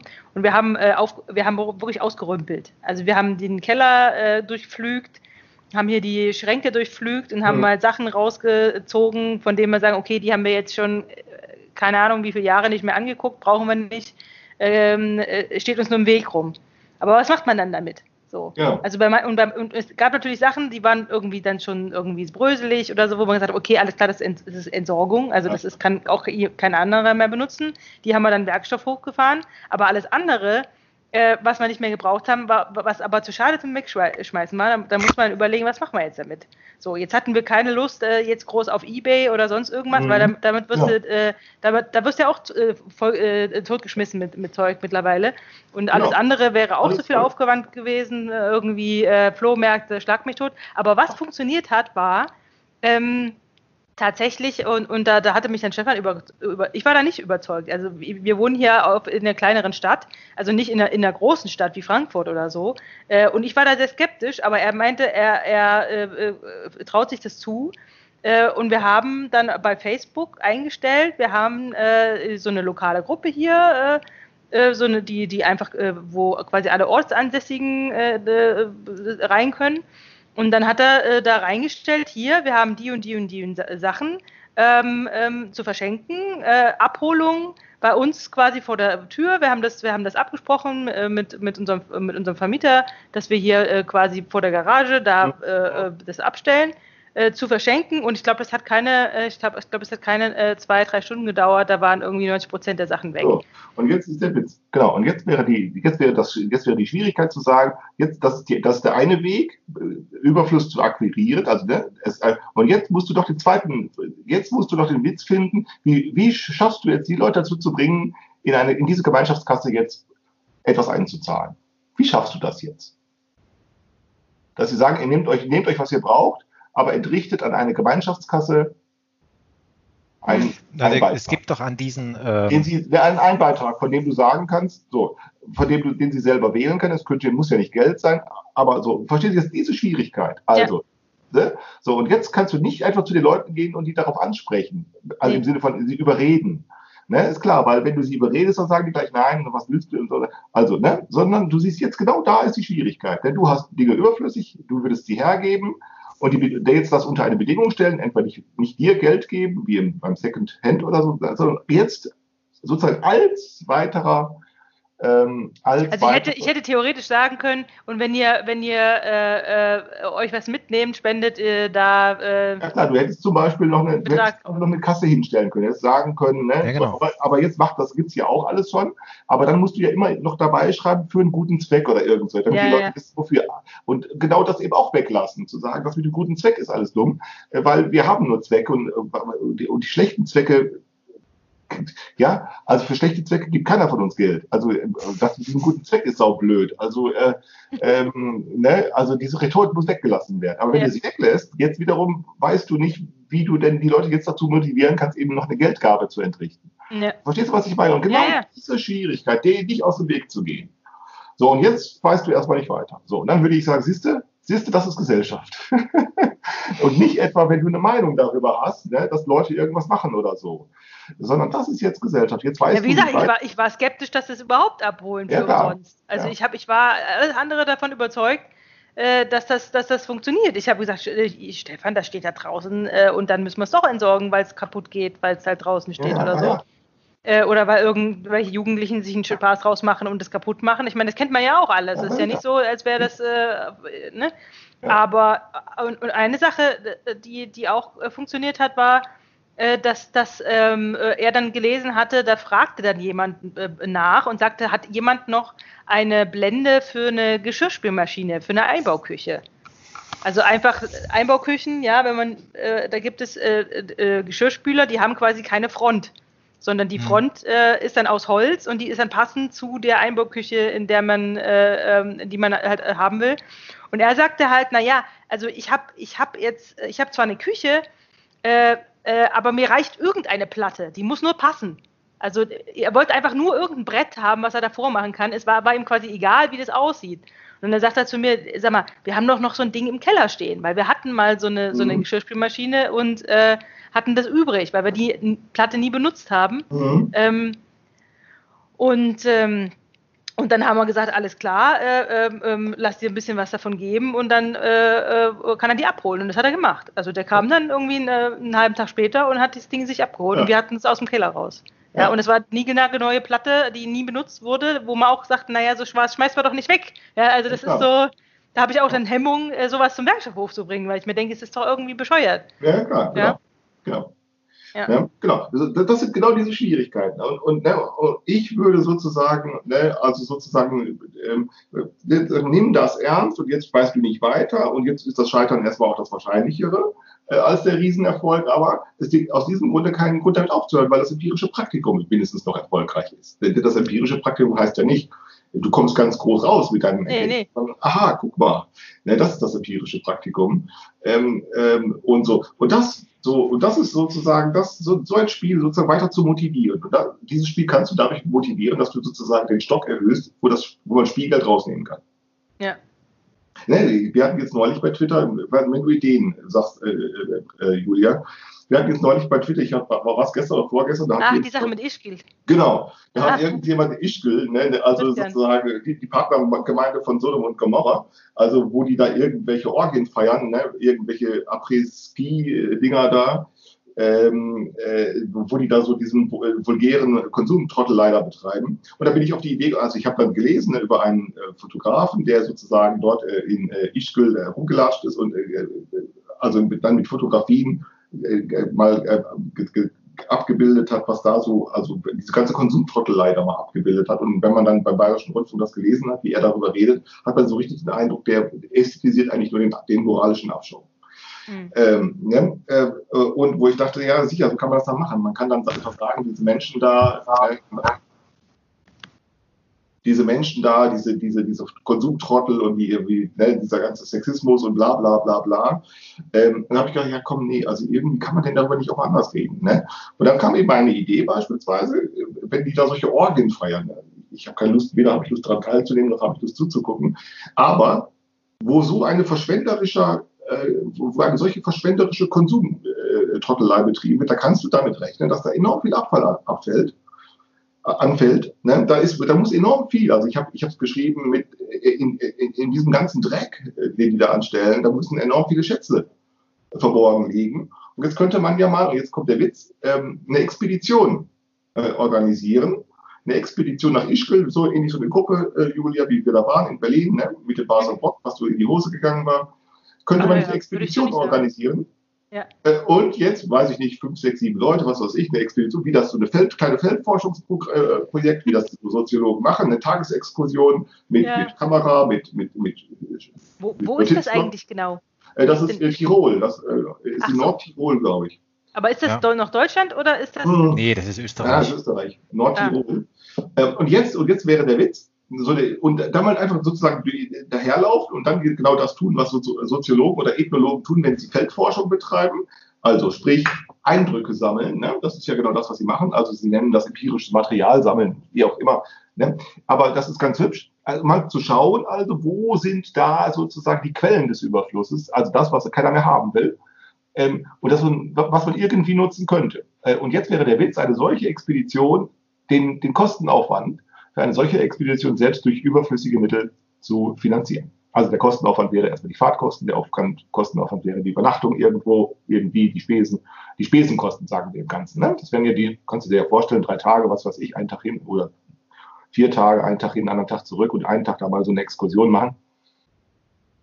Verstehst du so? Und jetzt genau ja. diese Kosten über, äh, über eine Gemeinschaftskasse zu decke, decken zu lassen, die selber wiederum sich speist aus solchen Beiträgen, wie du sie entrichtet hast, äh, wie du sie entrichtest mit deiner Häkelei oder der Christian mit seiner Kritzelkärtchen oder ich hier, indem ich sage, ich bin bereit, etwas zu geben, wenn man mich mit Equipment beliefert. Äh, oder wenn jemand anderes was anderes will, wenn dann da eben 500, 600 Euro zu, oder 700 Euro zustande kommt, dass man sagt, okay, dieses Geld wird jetzt genutzt, um eine solche Expedition zu finanzieren, um dann zu gucken, wie kann man sozusagen die Überflusserkundung oder die, wo kann man die Schätze des Überflusses besser nochmal zu erkunden. Ne? Wie eine wie so ein Spiel, so spielerisch, so wie die Leute, die äh, irgendwelche Minen suchen oder die irgendwelche, weiß ich nicht, Kupferminen suchen, die durchs Gelände robben und sagen, wo ist es, oder wo die, ne, mal nach Ischgl fahren und hingucken, hingehen und sagen, mal gucken, was es da alles so gibt. Und schon hättest du sozusagen dieses Spiel sozusagen unter seine eigenen Bedingungen gestellt, also zu sagen, eine soziologische Exkursion, eine ethnologische Exkursion, äh, mit Mitteln. Aber ich überlege gerade, ich überlege gerade, was du da, was du, was du da erwartest. Also ich kann mir nicht vorstellen, dass da irgendwie oh, das Zeug, auf, schon. Äh, Zeug auf der Straße liegt. Ja, nee, es sind ja nicht nur Zeug, es ist ja alles andere. Also du musst ja, es gibt ja, nein, nein, du musst das hier, Überfluss ist ja alles, ist ja, du musst dir wirklich vorstellen, alles. Also es, ist ja nicht nur Waren. Also wir haben bisher über Waren geredet, aber es gibt ja alles. Äh, es gibt ja nicht nur Waren. Waren sind vielleicht auch nicht einmal das Interessanteste, weil die am schwierigsten auch zu be, ähm, zu Dingen sondern viel, viel mehr. Du musst dir wirklich vorstellen, ähm, denke dir so, ein, so einen Job wie der Michael macht. Im Moment kann er ihn nicht machen, weil er, aber im Hotel, der macht da Nachtwache. Ähm, sprich, der hatte die Situation, dass der für seine Arbeit Geld bekommt. Er, er muss Nachtwache machen, das geht da nicht anders. Ja, das kannst du nicht wegrationalisieren. Ähm, und während der Arbeit könnte er jetzt, er könnte im Prinzip, er hat Zeit. Ja, du musst es sehen, der kommt in die Situation, dass er während seiner Arbeit Zeit hat. Ja. So, das ist Überfluss. Das, der hat praktisch Zeit. Ähm, ich sehe das hier auch, wenn ich jetzt, hier sind die ganzen Blockwarte hier, stehen da im Supermarkt überall, die haben Zeit ja Langeweile. Also wir haben regelmäßig die, den Fall, dass viele Leute Arbeit machen, die haben während ihrer Arbeit Zeit. Äh, und die könnten im Prinzip noch was machen. Also denke dir so ein Hotel, wer macht, wie heißen diese Leute? Ne? Im Hotel. Nacht, Nachtportier, genau. Der mhm. Nachtportier, der könnte die Buchhaltung seines Kumpels erledigen. Boah. So, könnte er machen, wenn er das kann, bei der, bei der, bei der Arbeit, weil nachts alleine hat er was zu tun. So. Ähm, das ist auch Überfluss. Der hat schlicht und einfach jetzt Zeit. Ähm, äh, es gibt andere Überflussmöglichkeiten, wo du beispielsweise Leute Büros nutzen oder so etwas. Oder, äh, und sowas, man, sowas, sowas glaubst du, könnte man nicht finden? Nee, das glaube ich nicht. Ich will nur sagen, das glaube ich nicht. Ich will nur sagen, äh, Überfluss kann alles Mögliche sein. Mhm. Also das kann sein, tatsächlich, das können Transportmöglichkeiten sein. Ne? Wenn du irgendwie Strecken regelmäßig fährst, es gibt ja Leute, die fahren regelmäßig die Strecke Hamburg-München oder so, die fahren die jede Woche oder jede alle drei Tage. Ja, aber dann machen die Mitfahrzentrale oder sowas, das wäre ja. Zum Beispiel, genau, sowas, das ist ja auch sowas. Mhm. Sowas, was Uber da macht, das sind ja im Grunde genommen solche Ideen, nur eben, dass sie das gleich wieder durch eine Plattform organisieren und gleich wieder Daten abgreifen und eine, ein Geschäftsmodell draus machen. Aber Airbnb ist im Prinzip die Idee, Überfluss zu nutzen. Mhm. Ähm, äh, ähm, ähm, äh, oder auch diese ganzen, äh, diese ganzen Büchertauschereien, die es da so gibt. Das ist alles Versuche, Überfluss zu nutzen, aber es, man, man meint immer sozusagen den Schwierigkeiten dadurch aus dem Weg zu gehen, dass irgendeiner was organisieren muss für andere. Mhm. Und dann denke ich mir ja, immer wenn man für andere etwas organisiert, dann fallen immer weitere Kosten an, die man irgendwie wieder erwirtschaften muss. Äh, und dann sage ich, nö, lass das doch mal weg, äh, sondern nimm mal die Schwierigkeiten ernst und hast du zwar keine großen Erfolge, aber du lernst was. Und jetzt mal zu schauen, nach Ischgl zu fahren, mal hinzuschauen, was könnte da alles so sein? Nicht etwa Ne, was könnte denn, was, was sieht man da alles so? Ich war nie da, also ich, ich würde mir mal, ich, guck dir, guck dir mal in, so, ja, so wie ich das gelernt habe in der Ethnologie, so den Blick für das Banale. Guck dir mal die banalen Dinge an, guck dir mhm. mal die Schaufenster an, guck dir mal die, die Werbeplakate an, guck dir mal an, wie Katzen über die Straße laufen. Also du könntest sagen, was ist daran so wichtig? Ja, das weißt du erstmal nicht. So, erstmal Eindrücke sammeln. Also ich habe ich hab mir, das hat jetzt zwar jetzt nichts mit Ischgl zu tun, aber ich habe jetzt zum Beispiel mal geguckt, ähm, weil ich habe, ich war ja bei, ich war ja mit meinen, äh, letzte Woche war ich ja ähm, ähm, mit meinen Eltern in der Nähe von Magdeburg und da haben wir uns ein Kloster angeguckt, Kloster Jericho. Und da gab es ähm, äh, eine Backst ein, ein Backsteinmuseum. Ja, genau. Das, das, hört sich jetzt erstmal nicht so interessant an. Ja. Aber ähm, äh, das Interessante, was ich aber mitgenommen habe, war, ähm, äh, dass die da auch so ein bisschen hatten, die hatten so einen Ausstellungsraum mit, einer, so, mit Backstein und Werkzeug und bla bla bla, und wie man das früher halt so gemacht hat. Und auch noch so, so Schautafeln, wo dann unter anderem auch, da hatte dann ein Arzt aus der damaligen Zeit, als die, als die äh, diese Backsteine äh, hergestellt haben, ähm, berichtet hat, was die für Krankheiten hatten und was die, unter was für Bedingungen die gearbeitet haben und wie die aussahen. Und der hat das dokumentiert. Und der hat auch dokumentiert, ähm, ähm, äh, dass die, äh, äh, ähm, ähm, also die hatten auch, die haben auch Kinder eingesetzt, äh, um diese, die, diese Ziegeleien, in, in mhm. diesen Ziegeleien, die haben auch Kinder eingesetzt. Und irgendwann ähm, hat man aber das als äh, hat man das abgeschafft und hat, hat quasi damit die Kinderarbeit abgeschafft. Aber nicht äh, aus einer Menschenfreundlichkeit heraus, sondern nee. weil, äh, weil die gesagt haben, ja, ähm, wir haben Probleme, wir haben keine Rekruten mehr für Soldaten. Ja, sicher, natürlich. Die waren so kaputt, die, die, ja, klar, die, ja also die, die, Nachwachs, die, die nachwachsenden Generationen war so äh, körperlich und, und, und ja, äh, war so kaputt, dass die einfach nicht mehr als Soldaten taugten und deswegen haben die die Kinderarbeit abgeschafft. Ja, sicher. Ja, und das hat nichts mit, mit Freundlichkeit, mit, nee. mit Fürsorge oder sonst irgendwas zu tun. Denen sind einfach die Soldaten ausgegangen. Und das ist für mich so ein, so ein, so ein banales, aber doch sehr äh, plakatives Beispiel dafür, dass diese ganzen ähm, Fortschritte in Anführungszeichen, äh, die man, die man so erlebt oder wo man, wo man dann darauf stolz ist oder sagt hier zivilisatorischer Fortschritt oder sonst irgendwas, dass das auch alles äh, äh, passiert ist nicht, äh, weil das jemand, jemand wollte, in, in, in dem Sinne von, ähm, das ist jetzt irgendwie moralisch, ethisch angebracht, sondern nee. einfach aus, aus, aus Gründen, die, die wir teilweise auch überhaupt nicht mehr rekonstruieren können. Jetzt durch Zufall habe ich das halt bei genau. gefunden, genau. in so einem Museum, was ja. ansonsten, äh, ja, also Stefan hat sich zu Tode gelangen bei der, mein Gott, ein Backsteinmuseum, ja, was werde ich da, was werde ich da erfahren? Aber gerade solche Kleinigkeiten sind manchmal ganz interessant. Ähm, und deswegen habe ich mal geguckt, was gibt es hier so noch in der Umgebung. Ähm, und hier ist äh, in der Nähe ist äh, zum Beispiel ein, ein Alltagsmuseum.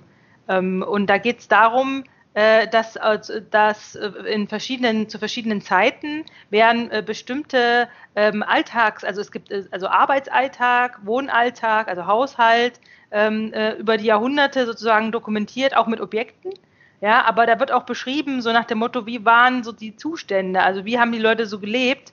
Ähm, und, und ich, ich, wenn das wieder aufhat, ich weiß gar nicht, ich, ich ist nicht ganz raus gewesen, äh, ob das offen hat überhaupt. Ähm, ich glaube, ich gucke mir das mal an, einfach ähm, ähm, um mal zu sehen, ähm, ähm, wie vielfältig doch in der Vergangenheit die, die Lebensverhältnisse waren. Weil ich finde, wenn man so, so also wenn man nicht gerade Ethnologe ist, ja, und wenn man nicht gerade Historiker ist und, oder Soziologe, ähm, dann, dann ist, ist es schwierig vorzustellen, wie, wie Leute so gelebt haben. Also, genau. also wie, wie waren die Bedingungen und die waren halt wirklich wesentlich äh, anders als heute. Allerdings. Und, und äh, das finde ich, das finde ich, fand ich dann ganz interessant. Ja. Ja.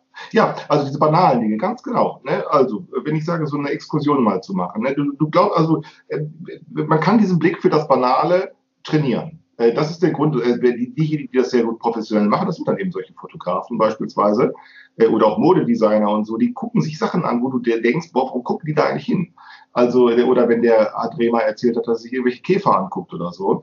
Nein, man kann tatsächlich den Blick für das Banale, den kann man trainieren. Das können auch Soziologen ganz gut. Es gibt Soziologen, die, die können das sehr gut. Die können dir Sachen zeigen, wo du denkst, da wäre ich im Leben nie drauf gekommen, was er da sieht.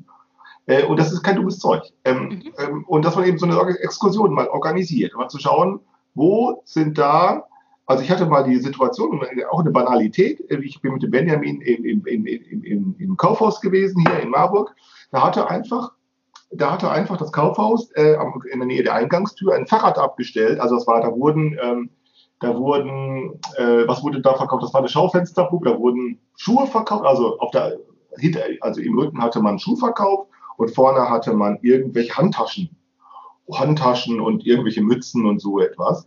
Und was haben sie gemacht? Sie sind, ähm, sie haben sich ein, aus einem Fahrradgeschäft haben sie sich ein Fahrrad besorgt, also und dann haben sie dieses Fahrrad dann dekoriert mit Handtasche, mit Fahrradsattel, mit Pipapo. Äh, als Dekorationsgegenstand haben sie es gemacht. Ähm, ähm, und dann haben sie ähm, das Fahrrad, äh, und das Fahrrad selber haben sie nicht verkauft. Das Fahrrad war kein Verkaufs, also das Fahrrad war keine Ware, die man in diesem Laden, in diesem Kaufhaus kaufen konnte, sondern es war nur ein Dekorationsgegenstand. Aber was haben sie gemacht?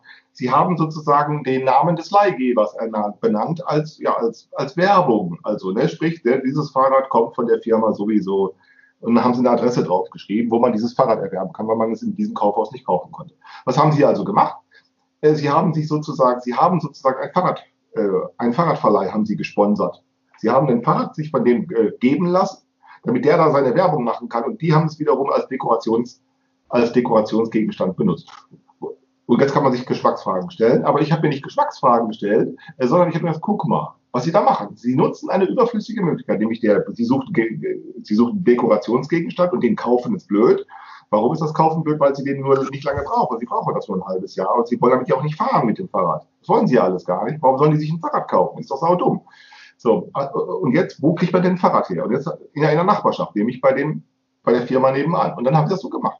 Und ich dachte, guck mal, das ist intelligent. Sie haben noch Stau, also sie haben Platz frei und dann, und dann kriegt der als Dankeschön eigentlich, weil er das Fahrrad zur Verfügung stellt, sozusagen eine Art Werbeanzeige gestiftet, denn für mhm. die er dann natürlich nichts zahlen muss. Aha. Wo ich dachte, guck, hier wird Überfluss genutzt. Ne? Das nennt man dann so eine Symbiose im Krieg. Ne? Und wenn man einfach mal auf solche Banalitäten mal so einen Blick richtet, äh, dann kannst du sehen, wie, wie es gelingen könnte, die Befruchtung, also beziehungsweise wie sozusagen die Überflussnutzung äh, sozusagen symbiotisch gelingt hier in dem Fall, ne, indem sie sich gegenseitig das zur Verfügung stellen, was sie selbst nicht haben. Ja, so. Ganz, ganz banal, und das kannst du, wenn man sich das an, ich habe Benjamin gebeten, er möge das fotografieren, ich hoffe, er hat das Foto noch, dann können wir uns mal angucken. Ich kann dir dann eine halbe Stunde lang eine Geschichte zu erzählen. also, ähm, ähm, weil solche Banalitäten, die, für die haben wir keinen Blick. Also diese also die, die, die Wahrnehmung wird für uns für solche Dinge sozusagen, weil wir immer damit beschäftigt sind, immer echt anderen Dinge zu. Du sollst sozusagen, äh, ja, wir sind hauptsächlich wahrnehmungsmäßig darauf äh, trainiert, aus irgendwelchen die Kontrollzwänge zu, zu, zu ähm, wie du das erzählt hast, da, äh, äh, äh, Julia, mit deiner App da, ne, diese Kontrollzwänge zu betreiben.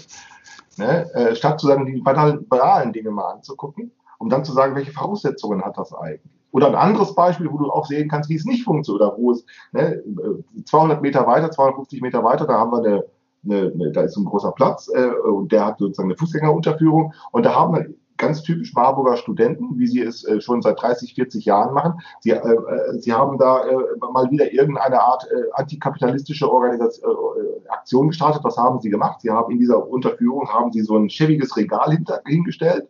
Da hat dann geschrieben äh, Free, Free, Free, was irgendwas mit Free.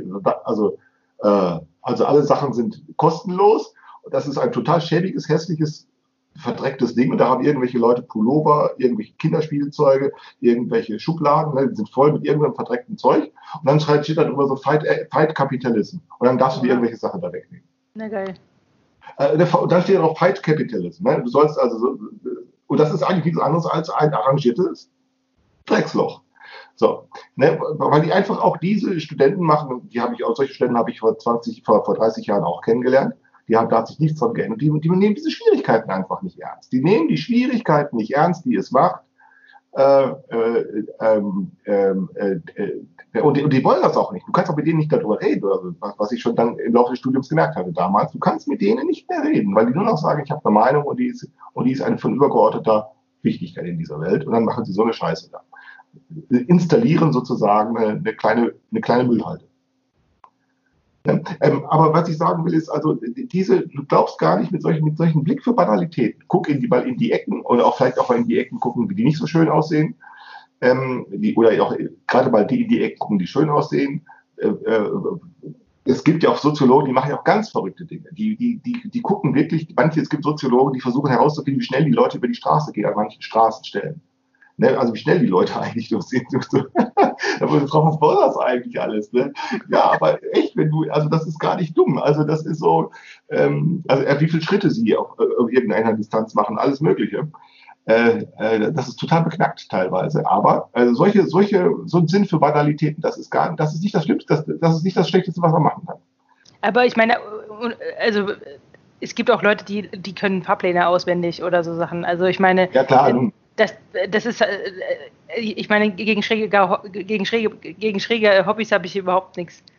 Nee, aber also, das ist so meine Idee. Also meine eine kleine Expedition ne, mal nach Ischgl zu machen, aber die zu finanzieren über so eine Gemeinschaftskasse, die auf diese Weise äh, gefüllt wurde.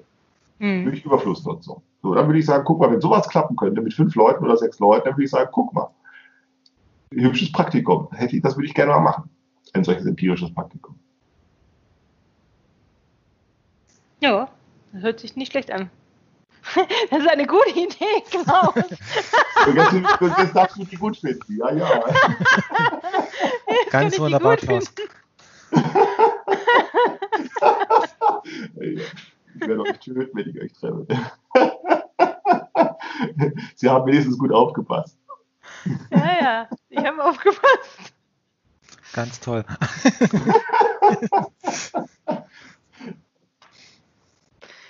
Ja, da müssen wir jetzt uns äh, ein bisschen anstrengen. Was denn? Äh, naja, den, den, du musst deinen Panten an Mann bringen oder ja. was, keine Ahnung. Ja, oder ich habe mich auch mal gefragt, so, was machen die eigentlich die ganzen Friseure, wenn sie die Haare abgeschnitten haben? Was passiert eigentlich? Ich schmeiß das wahrscheinlich weg. So, nee, nee. Nein, nein, nein, nein. Nein? Wie damit? Nee, nee. Also, ähm, ich habe zufälligerweise, ja, deswegen bin ich durch die Corona-Krise hier mit ordentlich frisiert. Ah. Äh, gekommen. Nee, nee, ähm, die Haare werden, also Damenhaare äh, werden, werden äh, gesammelt, auch Kinderhaare werden gesammelt. Ähm, Männerhaare für, nicht? Nee, weil die zu kurz sind. Äh, für so. Perücken. Also für meine, für meine, meine, also meine auch nicht. ja, Aber so viele große Mengen? Hm? So große Mengen? Ja, ja, ja, ja. Also das, äh, also Kinderhaare ist ganz beliebt, also ähm, Mädchen ähm, und dann vor allen Dingen eben auch die, die hellen, die, die, die hellen Haare, weil, weil man die beliebig um, umfärben kann. Ne? Also mit dunklen Haaren, da funktioniert ja, genau. es nicht so. Dunkle Haare musst du erstmal blondieren und da gehen die Haare kaputt. So, und dann hast also und, und, und so eine Echthaarperücke, also das ist ähm, gefragt und da eben dieses äh, Material, also das ist schon. So, die Friseure sammeln das alle ein. Also zum, zum also was ich weiß, äh, was ich zuverlässig weiß, ist, äh, vor allen Dingen Damenhaare, also lange Haare, also nicht Damenhaare, sondern es geht um lange Haare. Mhm. Ähm, die werden gesammelt. Das andere Zeug, das wird wahrscheinlich tatsächlich äh, weggehauen. Also das ja, kann ich mir schon vorstellen. Also, weil, was bist du jetzt? Also, ja, eben. Mit, das ist mit, ja. Was will man damit? Ja, genau.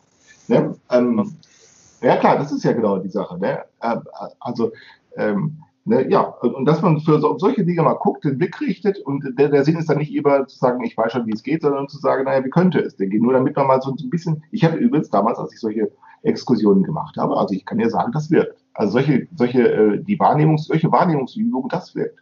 Du fängst tatsächlich an, ich weiß aber, da hatten wir so ein, wir hatten mal so ein, ähm, so ein Seminar gemacht, äh, da war es verboten, Literatur zu lesen. Ähm, und ähm, äh, das hatte der Professor so gemacht, das war gar nicht dumm. Und er sagt, geh, und dann such, such dir mal sozusagen irgendeinen Gegenstand deiner, der, der Betrachtung aus und fang einfach mal an, dir den anzugucken und selber darüber nachzudenken. Also keine Bücher lesen. Bücher lesen ist verboten. Mhm. Äh, äh, oder bin ich über den Bahnhof, Bahnhof marschiert und mit der Fotokamera und guck einfach mal selber hin. Äh, äh, und dann auf einmal tatsächlich, du fängst automatisch an, die Dinge eben nicht mehr alle nur so selbstverständlich zu finden. Und das ist auf einmal alles nicht mehr normal ein Bahnhof. Auf einmal ist der nicht mehr normal. Wenn du sagst, wie, wie zum Beispiel Beschilderung funktioniert. Oder wie, ja, über Beschilder habe ich mir auch schon gedacht. Ne, ist, oder wie sind eigentlich die Geschäfte arrangiert? Oder wie, welche Winkel gibt es da eigentlich auf einmal? So, und wie sind eigentlich so Sichtachsen und so weiter? Auf einmal fing, fing sobald du anfängst, deinen Blick darauf zu richten, ist das alles nicht mehr normal. Äh, äh, und dann auf einmal bist du, wenn du dann erstmal die Bereitschaft hast, äh, sozusagen deinen Blick selber darauf zu richten, dann bist du auch informierbar von anderen, die dir sagen, guck mal hier und guck mal da. Und dann denkst du, ja stimmt, habe ich nicht gesehen und so. Und das wirkt. Also das wirkt, wenn du so etwas, also die, diejenigen, die das dann professionalisieren, die machen das dann beinahe jeden Tag oder so. Deshalb können die auch so ganz verrückte Sachen. Äh, Designer kommen ja auf die bescheuertsten Ideen. Da fragen man sich, wie kommen die da eigentlich immer nur drauf? Ja, genau, weil die nämlich genau solche Übungen dann auch, ja, professionalisieren. Und das ist nicht schlecht, so etwas zu machen. André, der fällt mir, der fällt mir ein, deine Aktion mit dem Monument vergraben. Also auf die Idee muss man auch erstmal kommen, ein Monument zu finden, was man dann vergräbt. Um das quasi vor, vor, vor wem wolltest du das schützen? Du, du hattest es. Ich? Nee, nee, der, der André. Der ist ja noch da. Kommt ihr äh, äh, Ist das okay mit dem? Ja. Ähm, ja, hier am Flussufer gab es so eine seltsame Industrialisierungskultur, die bis zum Zweiten Weltkrieg und danach äh, zu verzeichnen ist. Und dort haben dann halt diese Kaufleute und äh, Handelsmänner und wie man das nennt, äh, ihre Domizile und sowas errichtet, die noch äh, besuchbar sind.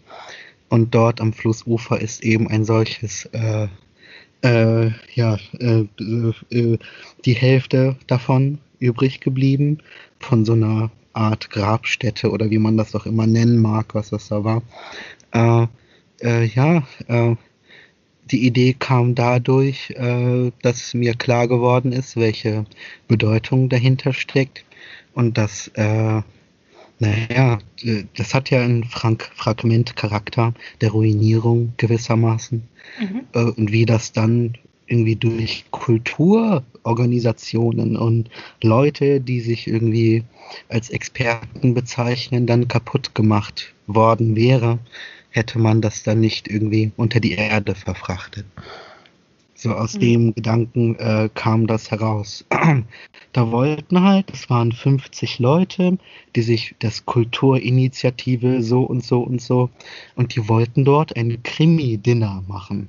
Und ich wusste nicht, was ein Krimi-Dinner ist. Und dann habe ich das gegoogelt und die Leute, die setzen sich dahin und die stellen da Stühle hin und inszenieren äh, ja, ein, ein, ein kriminologisches sonst etwas und äh, die Nieren dabei in drei Gängen. und das kam mir so absurd vor, dass man das dort macht. Äh, äh, äh ja, äh, so kam die Idee. Aber ich überlege schon die ganze Zeit, wo solche Über Überflusslichkeiten äh, entstehen äh, beim Metzger, äh, im Supermarkt. Ja, das ist ja das, worauf wir dann als zuerst denken. Wir denken zuerst an so Gegenstände. Aber viel interessanter sind, also an Waren oder so, aber viel interessanter sind, äh, ähm, viel interessanter sind ähm, äh, Dinge, wo man vielleicht, also ähm, ähm also wo man vielleicht nicht so hingucken möchte. Also und vor allen Dingen, also es gibt zwei Sachen. Also einer, wo sind so, so Quellen für Überfluss, der ungenutzt bleibt, bleibt oder bleiben ja. muss. Einerseits und andererseits, wo sind die Hinderungen? Das, darauf muss man auch gucken, die Hinderungen dafür. Ähm, ähm, ähm, ähm also beispielsweise, es sind ja nicht nur Sachen, sondern ich will dir auch eine, eine einfache Geschichte erzählen, wo, es, wo man sich fragt, ähm, warum geht das eigentlich? Warum ist das eigentlich immer so schwer? Äh, ich habe hier, wenn, ähm, wenn, ich mit dem Hund spazieren gehe, ähm, ein paar Meter hier aus dem Dorf raus, da habe ich einen Nachbarn, der, hat, der hält da Pferde. Und der, äh, der muss sozusagen neben dem, neben seinem Pferdestall, muss er sozusagen den Pferdemist aufhäufen immer.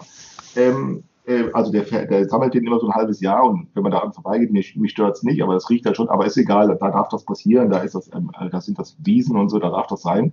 Ähm, aber jetzt kommt's, der muss dann, äh, also ein halbes Jahr lang äh, muss er den sammeln und dann kommt er mit dem Auto angefahren, dann hat er so einen Hänger hinten drauf und dann, dann schlippt er seinen Pferdemister drauf und dann fährt er den weg. Der hat irgendwo ein paar Kilometer, paar Kilometer außerhalb hat er irgendwo den Deponie, wo er das dann hinbringen kann.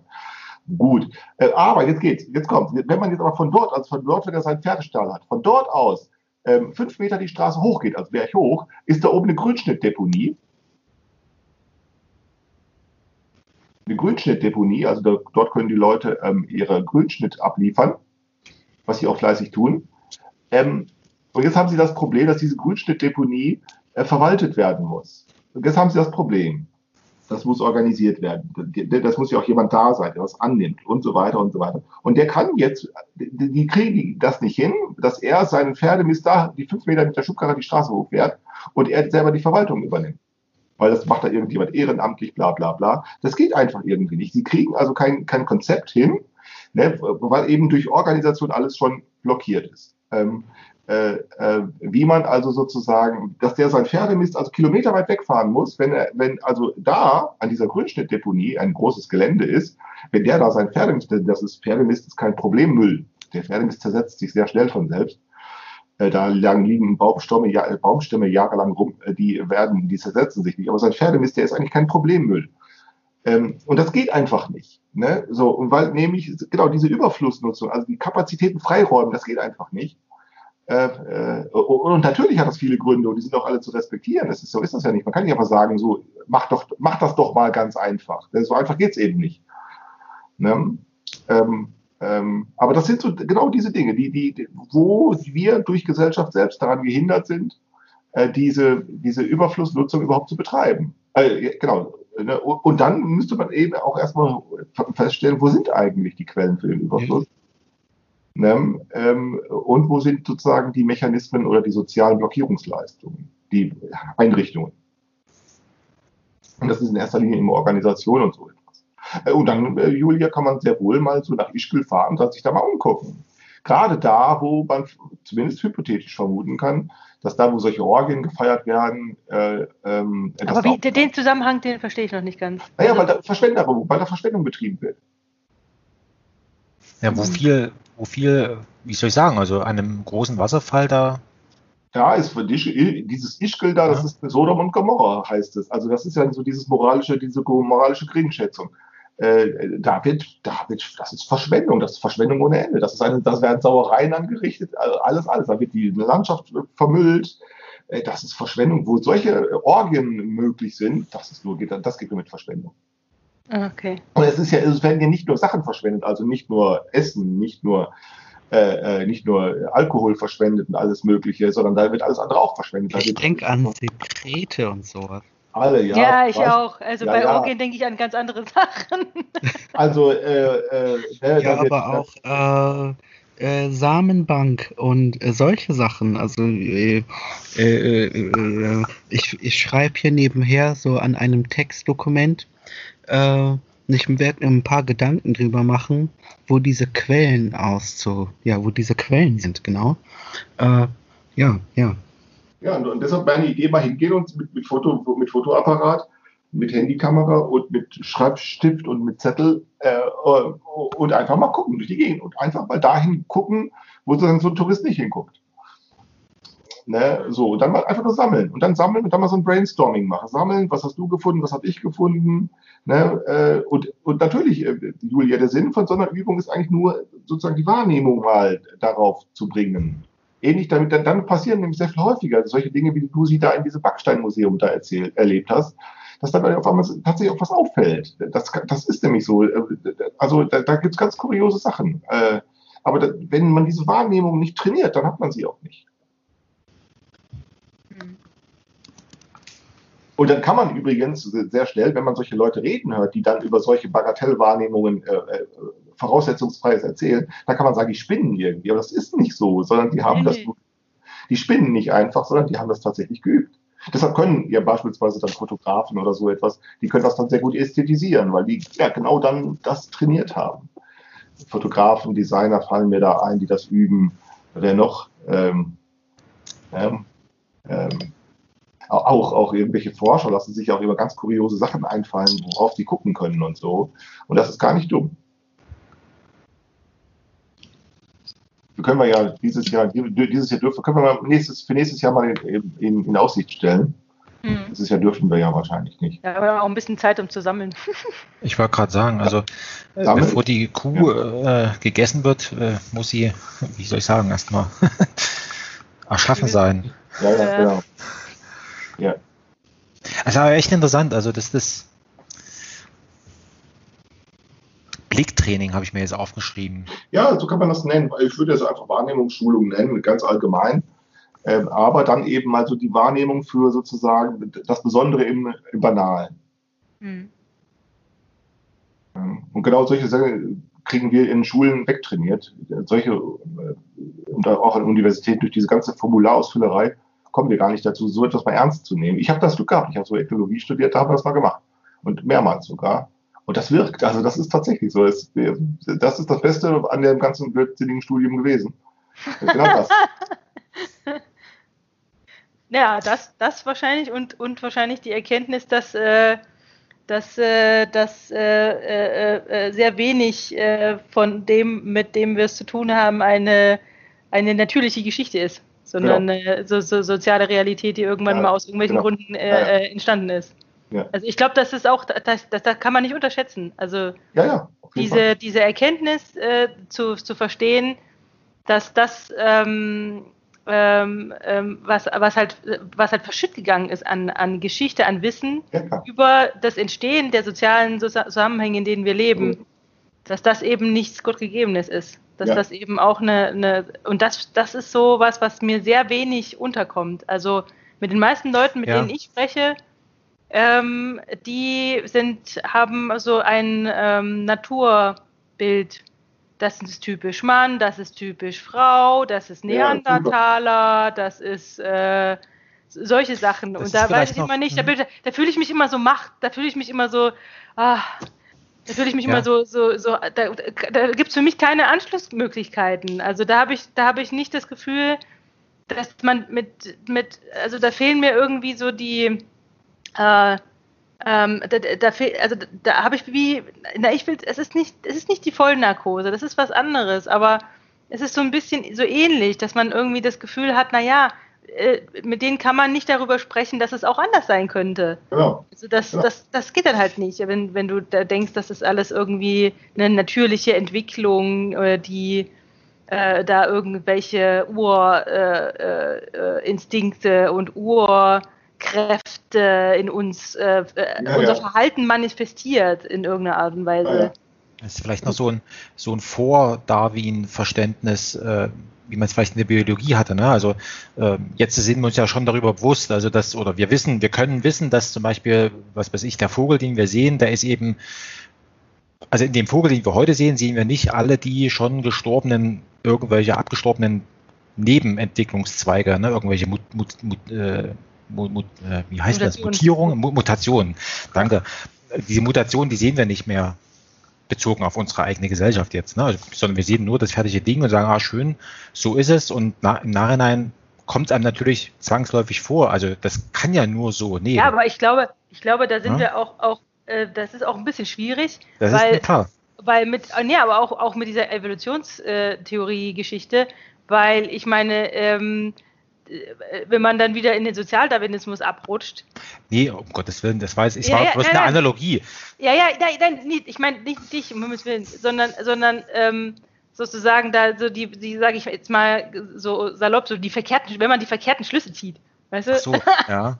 also äh, dann, dann, ich glaube, deswegen ist es auch schwierig, über sowas zu sprechen, äh, weil ähm, das immer, also weiß ich nicht, vielleicht, ich glaube, ob du das erlebt hast, weiß ich nicht, aber könnte, könnte sein, dass das vielleicht so ein bisschen so eine Vermeidungsstrategie ist auch.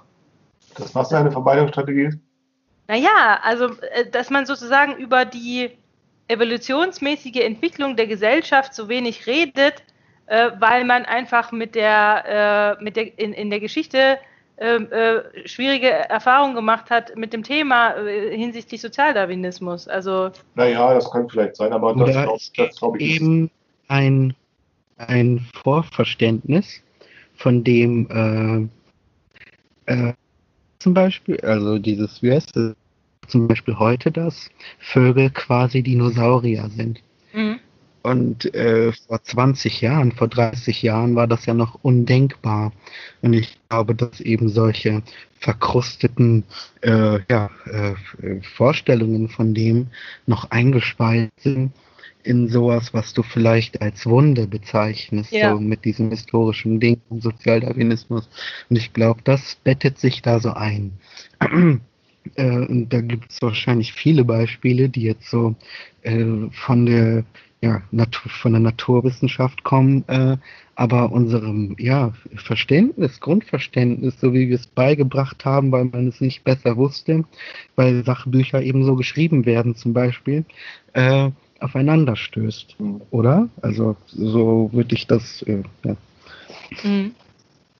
Ja, doch, das kann, aber es kann schon sein, dass das nicht so präsent ist. Das ist halt so, das ist, es gibt gute Argumente, zum Beispiel mit diesen äh, Tierstämmen, die es so gibt und wie sich dann äh, als äh, populärstes Beispiel, wie sich dann die Ratte äh, diese Urratte Pinot so, so und so dann zu einem Wal entwickelt, zu einem Landlebewesen und zurück und so weiter. Und es gibt sehr gute Argumente dagegen und dafür. Aber das Problem, das ich dabei sehe, ist, dass man diese Evolutionstheorie nur äh, von außen nach innen bestätigt. Weißt du, was ich meine? Aber nicht äh, versucht hat selber, wie das ja, der Peter hat mir das erklärt, dass man das dann halt auch aus der Fassung falsifizieren muss. Sozusagen. Und das ist mit dieser Evolutionstheorie äh, äh, nicht so passiert. So, zumindest bin ich nicht so belesen, dass ich das so äh, ich verstehe ja. nicht ganz, was du meinst, äh, von außen nach innen oder so. Ähm. Äh, es, man hat versucht, zumindest das zu bestätigen anhand von äh, äh ja, Morphologie zum ja, Beispiel. Ne? Morphologie und, und Archäologie. Äh, aber man hat das nicht versucht, inhärent zu falsifizieren, wie man das doch so macht, oder nicht? Oder aber wie willst du das was? auch machen? Ja, also da, fällt, da, wird, da fehlt mir erstmal, da, da fehlt mir erstmal die, die Methode überhaupt, um das, äh, um dieses, um, um so eine, äh, weil das ist ja alles schon gelaufen. Also du hast ja eigentlich keine Möglichkeiten außer Genetik oder sowas äh, äh, äh als, als, als, als sozusagen ähm, ähm, ähm, äh, oh Gott, ähm, na, Also so viele Möglichkeiten hast du nicht. Du kannst keine Experimente machen. Du kannst eigentlich nur nach verschiedenen Untersuchungsmethoden suchen, die dir deine Theorie entweder äh, bestätigen oder widerlegen. Aber mehr. Ähm Ist das nicht die Wurzel des Bösen schon irgendwie? Was? Wenn ich das so nennen darf. Äh, ja, ich frage mich, äh, wo eben so eine biologische Ausführung von evolutionären Geschehen, nennen wir das mal von, von Transformation, äh, als ja, äh, Entwicklung von Rezeption zum Beispiel, wie, äh, ja, ich, ich würde das nennen, äh, äh, entsteht, also Morphologie von mhm. Beobachtung. Ja. Wie, das wäre sowas Spannendes für mich, äh, aber was dann wieder nur noch wenn man sich damit beschäftigt, hat man nur noch mit Neurobiologen zu tun und irgendwelchen Hirnarealen und äh, ah, wie heißt das, Anthropo, nicht, nicht Anthropologie, sondern Anthroposophie und sowas und irgendwie komischen Sachen. Äh, äh, ja. Und was fehlt dir da jetzt an der Stelle? Zum Beispiel eine ganz, äh, eine ganz langweilige Auflistung von der, vom ersten Hell-Dunkel das ist ja so das Erste, was zum Beispiel so ein, so ein Viech in der Ursuppe so wahrnehmen konnte. Hell, dunkel, hell, dunkel, hell, dunkel. Nicht wahr? Und das differenziert sich dann so aus und so eine Geschichte quasi. Rein, äh, äh, ja, eine Geschichte quasi. Das fehlt mir irgendwie. Das gibt super krasse Spezialisten, die schreiben, ich habe das alles so irgendwie so gelesen, so 500 Seiten, über, ja, wie, auf, wie das limbische System dies und das macht. Und da hast du irgendwie so ein Areal. Wenn du Angst hast, passiert dann biu, biu, biu. Ne? Und die können das super erklären aber äh, dem fehlt dann irgendwie dann, was zum Beispiel mit dem Herrn Strickler eine Diskussion war, die soziologische Dimension zum Beispiel. Also wenn irgendwelche Leute eine neuroästhetische äh, äh, ja, eine Neuroästhet einen neuroästhetischen Ansatz zum Beispiel wählen, dann fehlt dieses Soziologische. Und wenn die dann dieses Soziologische nur wählen, dann fehlt dieses Biologistische mm, zum Beispiel. Verstehe. Äh, äh, äh, das klingt jetzt ein bisschen komisch, glaube ich, wenn ich das sage, aber so eine alleinheitliche Sache, mir fehlt das Wort nicht. So ein alleinheitliches das Ding fehlt mir irgendwie, dass ich damit arbeiten kann. Hm. So, sonst, naja, das, äh, man könnte es jetzt interdisziplinär so, schimpfen, aber ich glaube, das ist auch ja, nicht das richtig. Sind doch aber halt interdisziplinäre Fragen, oder nicht? Immer. Ja. So, man kann das halt doch nicht, ne? So machen, ja, oder? Ja, ja, ja. Nee, ich verstehe schon, aber das, äh, äh da, da ist der Blick so noch nicht. Aber ich glaube, dafür ist der Blick äh, noch nicht da, dass man eigentlich, ähm, wenn man zum Beispiel auch über Kybernetik spricht, ähm, dass man eigentlich immer auch äh, den, den Menschen mit dazu nehmen muss, der ähm, so, ein, so einen Erwartungswert formuliert oder sowas. Also, dass man da eigentlich auch immer äh, quasi die Beobachtung und ähm, äh, das, was sozusagen der Mensch dann an der Stelle damit macht, dass man das eigentlich mitnehmen muss. Aber das ist äh, vergebene Liebesmühe. Ich glaube, das geht auch so ein bisschen in die Richtung, dass man versucht, alles zu kontrollieren. Ich glaube, man kann einfach nicht jedes, jedes, jedes Objekt der, der Beobachtung, nenne ich es jetzt einfach mal, ähm, äh, verkürzt äh, mit, mit äh, da eine Interdisziplinarität drauf loslassen, um quasi äh, irgendwelche Erkenntnisse äh, zu gewinnen, mit denen man dann auch nicht weiß, was man damit, also, ähm, also weiß ich nicht, finde ich, ich kann es nachvollziehen, aber ähm, es ist äh, schwierig, ja. Also ich bin, ich bin jetzt auch ehrlich gesagt schon ein bisschen durch, muss ich gestehen.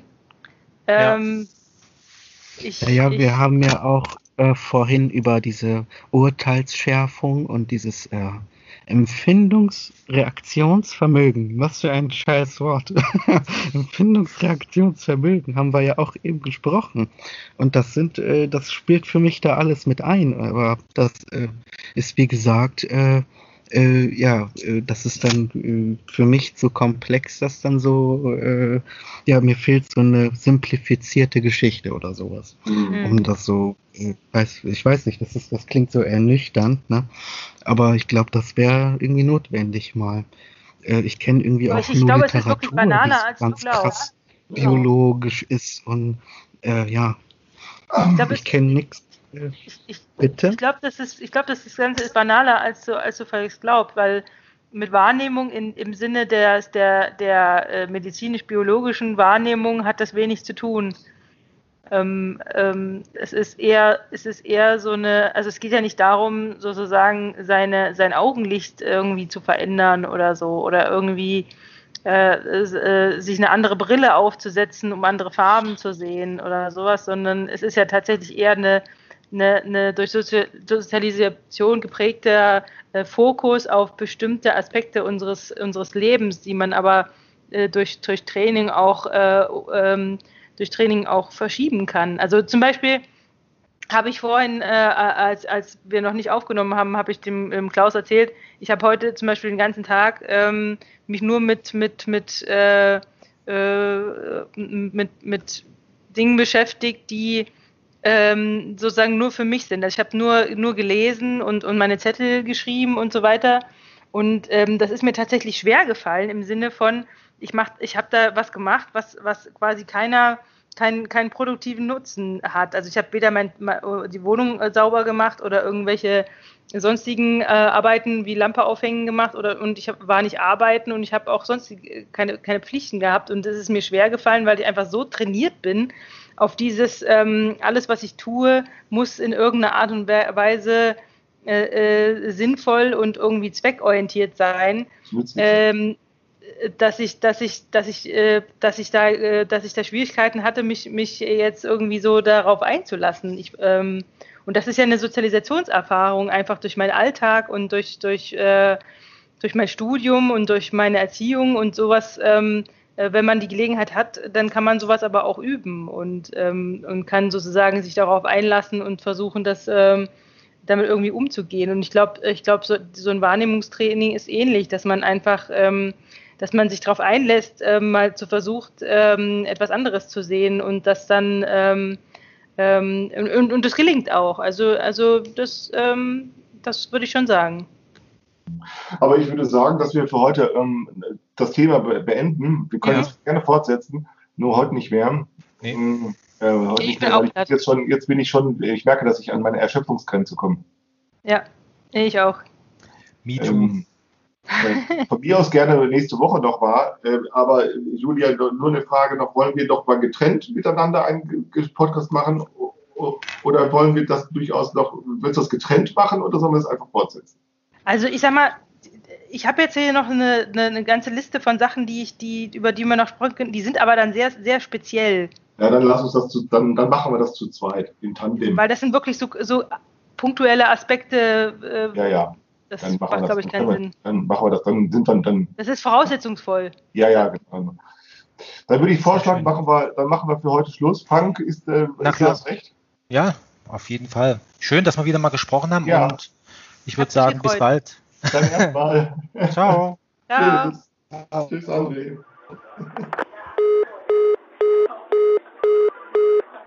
Helaas is de verbinding om radiotechnische redenen verbroken. Probeert u het later nog eens.